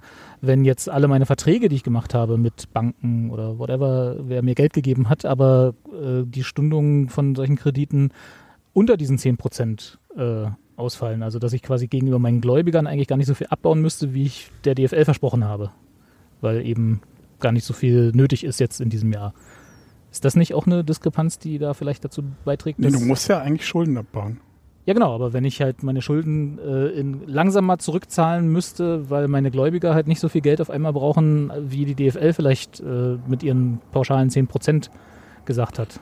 Nee, das liegt ja an dir selber. Also Union hat, was ich, 40 Millionen äh, Mhm. äh, Schulden äh, oder 44 kon- die konkrete Zahl und die muss halt reduziert werden, unabhängig was der Gläubiger will, wann der, wann, wann der Kredit fällig ist. Das verlangt die DFL von dir, Genau. unabhängig von der Fälligkeit, diese Schulden abzubauen.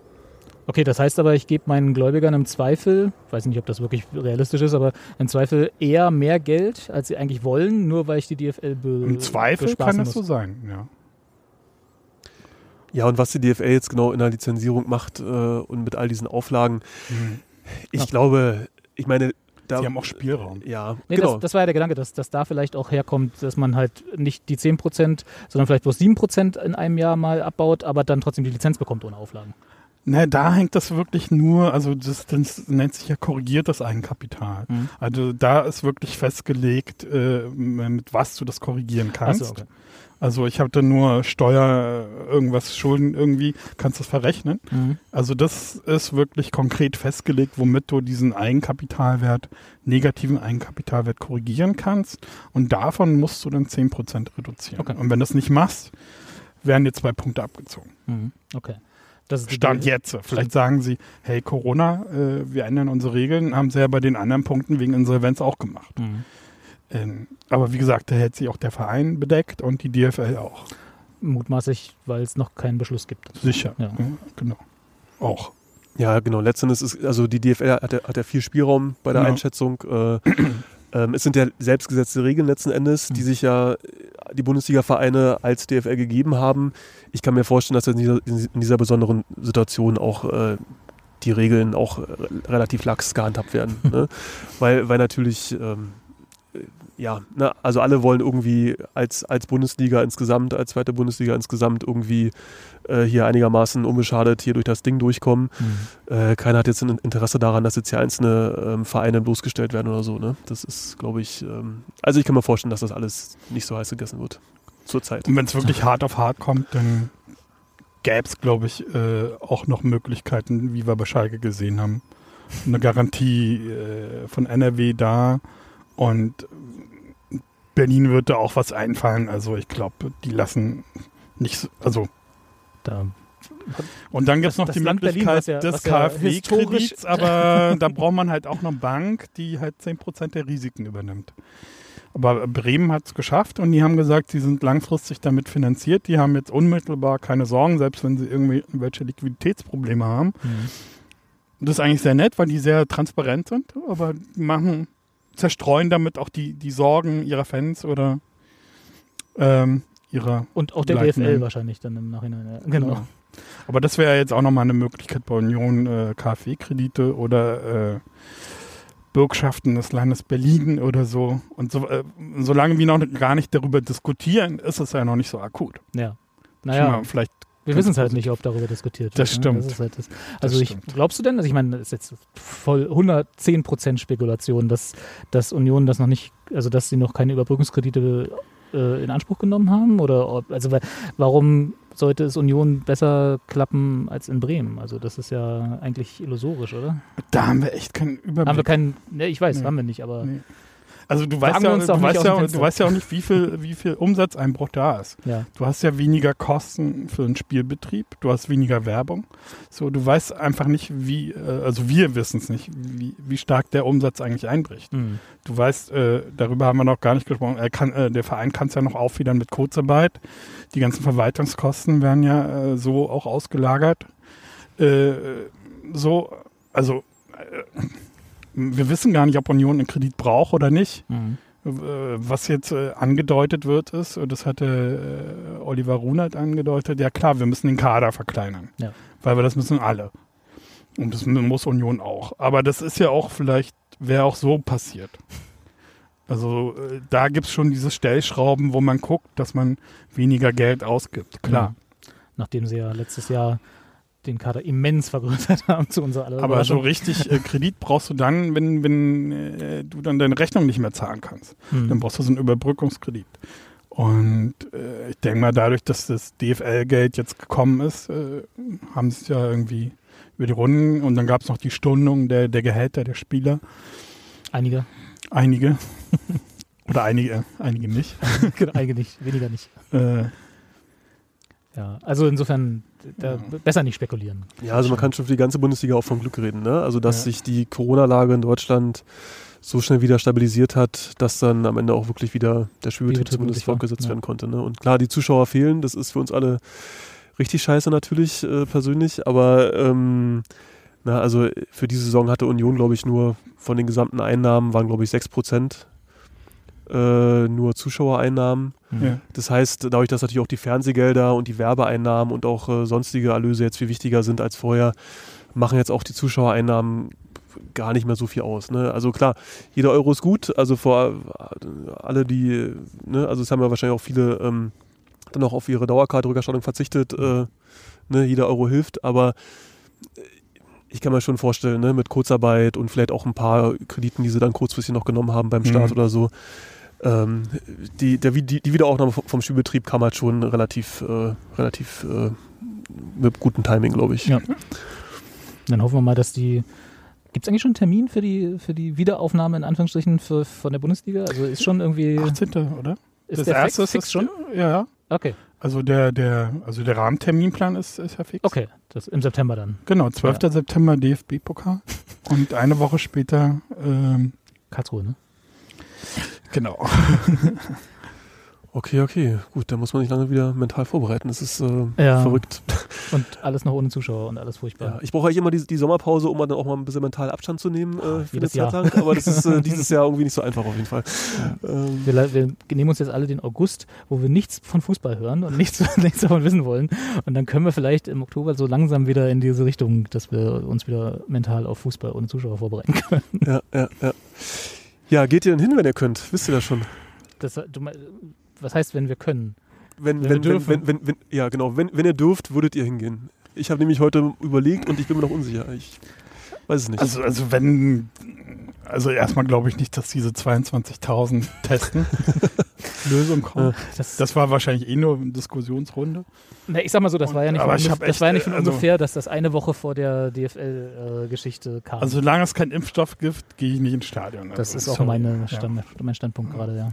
Also so lä lächerlich klingt äh, es äh, klingt, aber ich glaube, die wahrscheinlichste Variante ist ja wirklich noch, dass jeder seinen Sitzplatz mitbringt, oder? Also das könnte ich mir noch am, am ehesten vorstellen. Dass wir uns alle so Melkschemel mitbringen. Ja, genau. Und dann halt äh, raufgesprayt. Ja, Äh, hier ist das Kreuz, wo er hin muss. Und dann, genau, genau. Aber das, ja, nee, aber das ist, also wenn es so kommt, ja, also wenn das sozusagen der, der Kompromiss wird, dass wir uns irgendwie, what, whatever, irgendein Sitzkissen mitbringen oder so, Mhm. dass wir da, da würde ich auch trotzdem nicht hingehen, weil das ist halt nicht das, wie ich da, wie ich ins Stadion gehen will. Also ich, das, das würde ja dann auch mit einhergehen, halt, ne, nicht Du rumhüpfen, musst sitzen, nicht, du äh, darfst nicht schreien. nicht Ja. zu laut sein und so, weil Aerosole, äh, das ist, nee, nix für mich. Ja. Also ich habe auch, ich habe auch Eigentlich Fisch, nicht Fleisch. Das ist irgendwie ja, nichts das ist so- Richtiges. Das, ich meine, jetzt ist es auch das kann ich auch am falsch. Fernseher gucken. Jetzt ist es auch falsch, äh, wenn gar keiner drin ist. Ja. So. Stimmt schon. Also Also äh, habt ihr denn, habt ihr diese, äh, ich habe ja ab und zu mal diese Soundspur von äh, diesen virtuellen Fans im Fernsehen. Oh, furchtbar. Das war echt scheiße. Vor allem, wenn dann das Spiel vorbei war und sie diese Soundspur abgestellt haben, dann war es plötzlich komplett ruhig im Stadion. Ja, ja, Wo du dann ja. denkst, okay, alles Lug und Trug. Aber ein Spiel lief auf äh, Amazon und da, da, da war das automatisch Mhm. eingestellt. Ich dachte, sag mal, wo ist das? Und war, bin fast verzweifelt, wo ich diese Tonoption nicht kannst. ausmachen konnte. musst du zurückgehen und den anderen Stream wählen. Das ist bei Amazon hervorragend gelöst. Da habe ich dann auch gemerkt. genau. Nee, also ich habe ich hab ja auch das gleiche Problem mit so Konzerten und so, also aus im Privaten, so was man so gerne sonst hat. Äh, da ist ja auch, da sind auch noch im November ein paar Konzerte, für die ich Karten habe, die auch noch nicht abgesagt sind. hm. Wo ich aber auch sage, wenn es, also ich fühle fühl mich dazu unsicher, wenn es keinen Impfstoff gibt, gehe ich halt zu solchen Veranstaltungen erstmal nicht. Und was natürlich auch heißen kann, wenn es nie einen Impfstoff gibt, dass ich irgendwann diese Haltung nochmal überdenken muss oder halt damit leben muss, dass ich nie wieder äh, in ein Stadion oder in eine Halle zu einem Konzert gehen kann. Aber das gucken wir dann mal nächstes Jahr. Naja, Glaubt ihr denn, dass es, dass es, äh, dass die nächste Saison nochmal komplett ohne Zuschauer stattfinden wird? Also sprich, die Zuschauereinnahmen im Prinzip verplant sind oder nicht, nicht planbar sind, weil sie nicht da sein sind, da sein werden? Nee, also ich, also ich glaube, es, wird auf jeden Fall- es werden auf jeden Fall Zuschauer zugelassen, Ja. so bald wie möglich. Was natürlich für uns heißt, der größte anzunehmende Unfall, nämlich äh, nur die Haupttribüne. Mhm. Das waren irgendwie diese besetzt. 4000 oder so, ne, die da Mhm. irgendwann aus diesem Konzept mal errechnet wurden. Und 1000 Stehplätze noch dazu, ne? Oder wie war das? Ja, war das 1000 Stehplätze? Ein paar gab es, glaube ich, Okay. sogar noch. Achso, da haben sie quasi auch ein paar Stehplatzbereiche mit rein. ich glaube, Okay. Ja, irgendwie sowas. Das heißt also Losverfahren. Oder? Also ich meine, das ist alles, was anderes gibt's ja nicht. Ja, es, es werden schon Leute, klar, es werden sich schon Leute Ja, finden. die Leute, ne, die aber- früher immer in den Wald gegangen sind, dürfen jetzt rein. Ja. Hier kommt. Aber gut, aber ganz ehrlich, ob da jetzt 4000 Leute im Stadion sind, die da mit Abstand rumstehen, rumsitzen oder gar keiner, wird jetzt an der Atmosphäre auch nicht verändern, glaube ich. Also es, Vermutlich nicht, ne. Und ich meine, die Ultras werden sicherlich nicht hingehen und ähm, ja, es ist, wie gesagt, also ich finde es gut, dass, dass die Bundesliga weiterläuft, dass Union spielt, weil ich halt nicht will, dass Union halt insolvent wird. ja. Ja. ne? Also von daher, das ist jetzt eine, eine, eine, eine Scheißsituation, die jetzt einfach durchgezogen werden muss. Aber für mich ist jetzt eigentlich trotzdem emotional Union Urlaub, ja. Also ich habe mir zwar jetzt die Spiele angeschaut, soweit es ging, aber es löst so gut wie gar nichts bei mir aus, ja. Ja. Das ist Mhm. einfach. Das war auch das Passiert Erschreckende bei mir, dass ich irgendwie nicht das Gefühl hatte, da ein Unionsspiel zu sehen. Das war alles so ein bisschen Abstand. Ja, ja, ja. Ach, was für ein Ja. trauriges Ende. Oh. Ja. Können wir noch irgendwie, Markus, jetzt sag doch mal, dass alles nicht so schlecht ist, damit wir hier mit einem guten Gefühl rausgehen. Wir, Nein, haben, zwar, ja. wir haben Schulden, aber es ist nicht so schlimm. Nee, also man muss, äh, also das, das Problem generell im, im Leben ist auch vielleicht, dass man immer nur nach vorne schaut, äh, da anschaut, wo man noch nicht ist. Äh, und ich glaube, was man viel zu selten macht, ist halt zurückzuschauen, da wo man herkommt. Und ähm, da muss man bei Union gar nicht jetzt so weit zurückschauen, sondern man, man muss jetzt einfach nochmal, von daher tolle Frage, danke, das ist eigentlich das, das, das zieht mich gerade selbst jetzt hoch. Was man, ja, was man einfach sagen muss, dass bei Union seit ähm, einfach seit zehn Jahren viele Menschen konsequent daran gearbeitet haben, Mhm. dass Union irgendwann in die Lage versetzt wird, in die erste Liga aufsteigen zu können. Mhm. Und als es soweit war, dann auch es dann auch umgesetzt haben. Und von daher muss man sagen, es passt mir gar nicht zum Union-Image. Ne? Man denkt immer, es wird alles noch ganz schlimm kommen und äh, es, am Ende schaffen wir es eh nicht und so. Aber irgendwie haben wir unseren eigenen Mythos, glaube ich, ein bisschen überholt jetzt. Ne? Also äh, wir haben einfach konsequent, was heißt wir? Also jetzt wir am Tisch hier waren es ja nur auch nicht. Na, Ähm, Moment. Wir hatten auch unseren also- Anteil. Nein, Quatsch. Union hat einfach über, Union hat sich ein Ziel gesetzt und über viele Jahre mit, mit, mit viel Durchhaltevermögen konsequent darauf hingearbeitet und das Ziel erreicht. Ja? Wir spielen in der ersten Bundesliga. Das war, und ist auch kein Zufall, zum Teil schon, aber zum größten Teil ist es einfach auch einfach langer Atem und viel harte Arbeit. Und Mhm. da muss man sagen, das ist schon geil. Mhm. Hast du noch was hinzuzufügen, André? Als Schlusswort? Kein Kommentar. Kein Kommentar. ja, dann lassen wir das als Schlusswort so stehen äh, und gehen mit einem doch positiven äh, Gefühl raus. ich danke euch, dass ihr den Weg auf euch genommen habt, hier mit mir re zu reden. Äh, vielleicht se Danke. sehen wir uns dann in einem Jahr wieder, wenn die neuen Zahlen da sind. Mit Impfstoff dann. Hoffentlich. Ähm, ja, wenn. Äh, achso, ja, wollt ihr noch irgendwelche Social Media Präsenzen pluggen, die, wo man euch findet oder so, dass man. Ach, das kannst du dann verlinken. Verlinke ich, okay, alles klar. Ja, genau. Okay. Auf, ja, genau. Also ich bin sehr auf Twitter, aber verlink's trotzdem. Vielleicht äh, bin ich jetzt öfter Vielleicht, vielleicht müsstest du jetzt mal wieder äh, öfter hin. Spätestens Also- bei der nächsten Mitgliederversammlung. Was ich noch sagen wollte, ich glaube ja, dass es Ende des Jahres einen Impfstoff gibt. Okay, positiv. So einen Drei-Monats-Impfstoff, den du alle drei Monate aktualisieren musst. Mhm. So einen vorläufigen, Mhm. glaube ich. Also einfach so ein Klingt Gefühl. zumindest so, als wäre das so Ja. die Richtung, in die es geht, ja. Also weil sonst, und dann, das gibt mir gerade so ein bisschen Hoffnung. Dieser Glaube. Ich weiß es ja auch nicht. Ja, wissen wir alle nicht, aber Bloß hoffentlich wird es nicht. Herr, Also, also Weihnachtssingen sollte wieder drin sein. genau.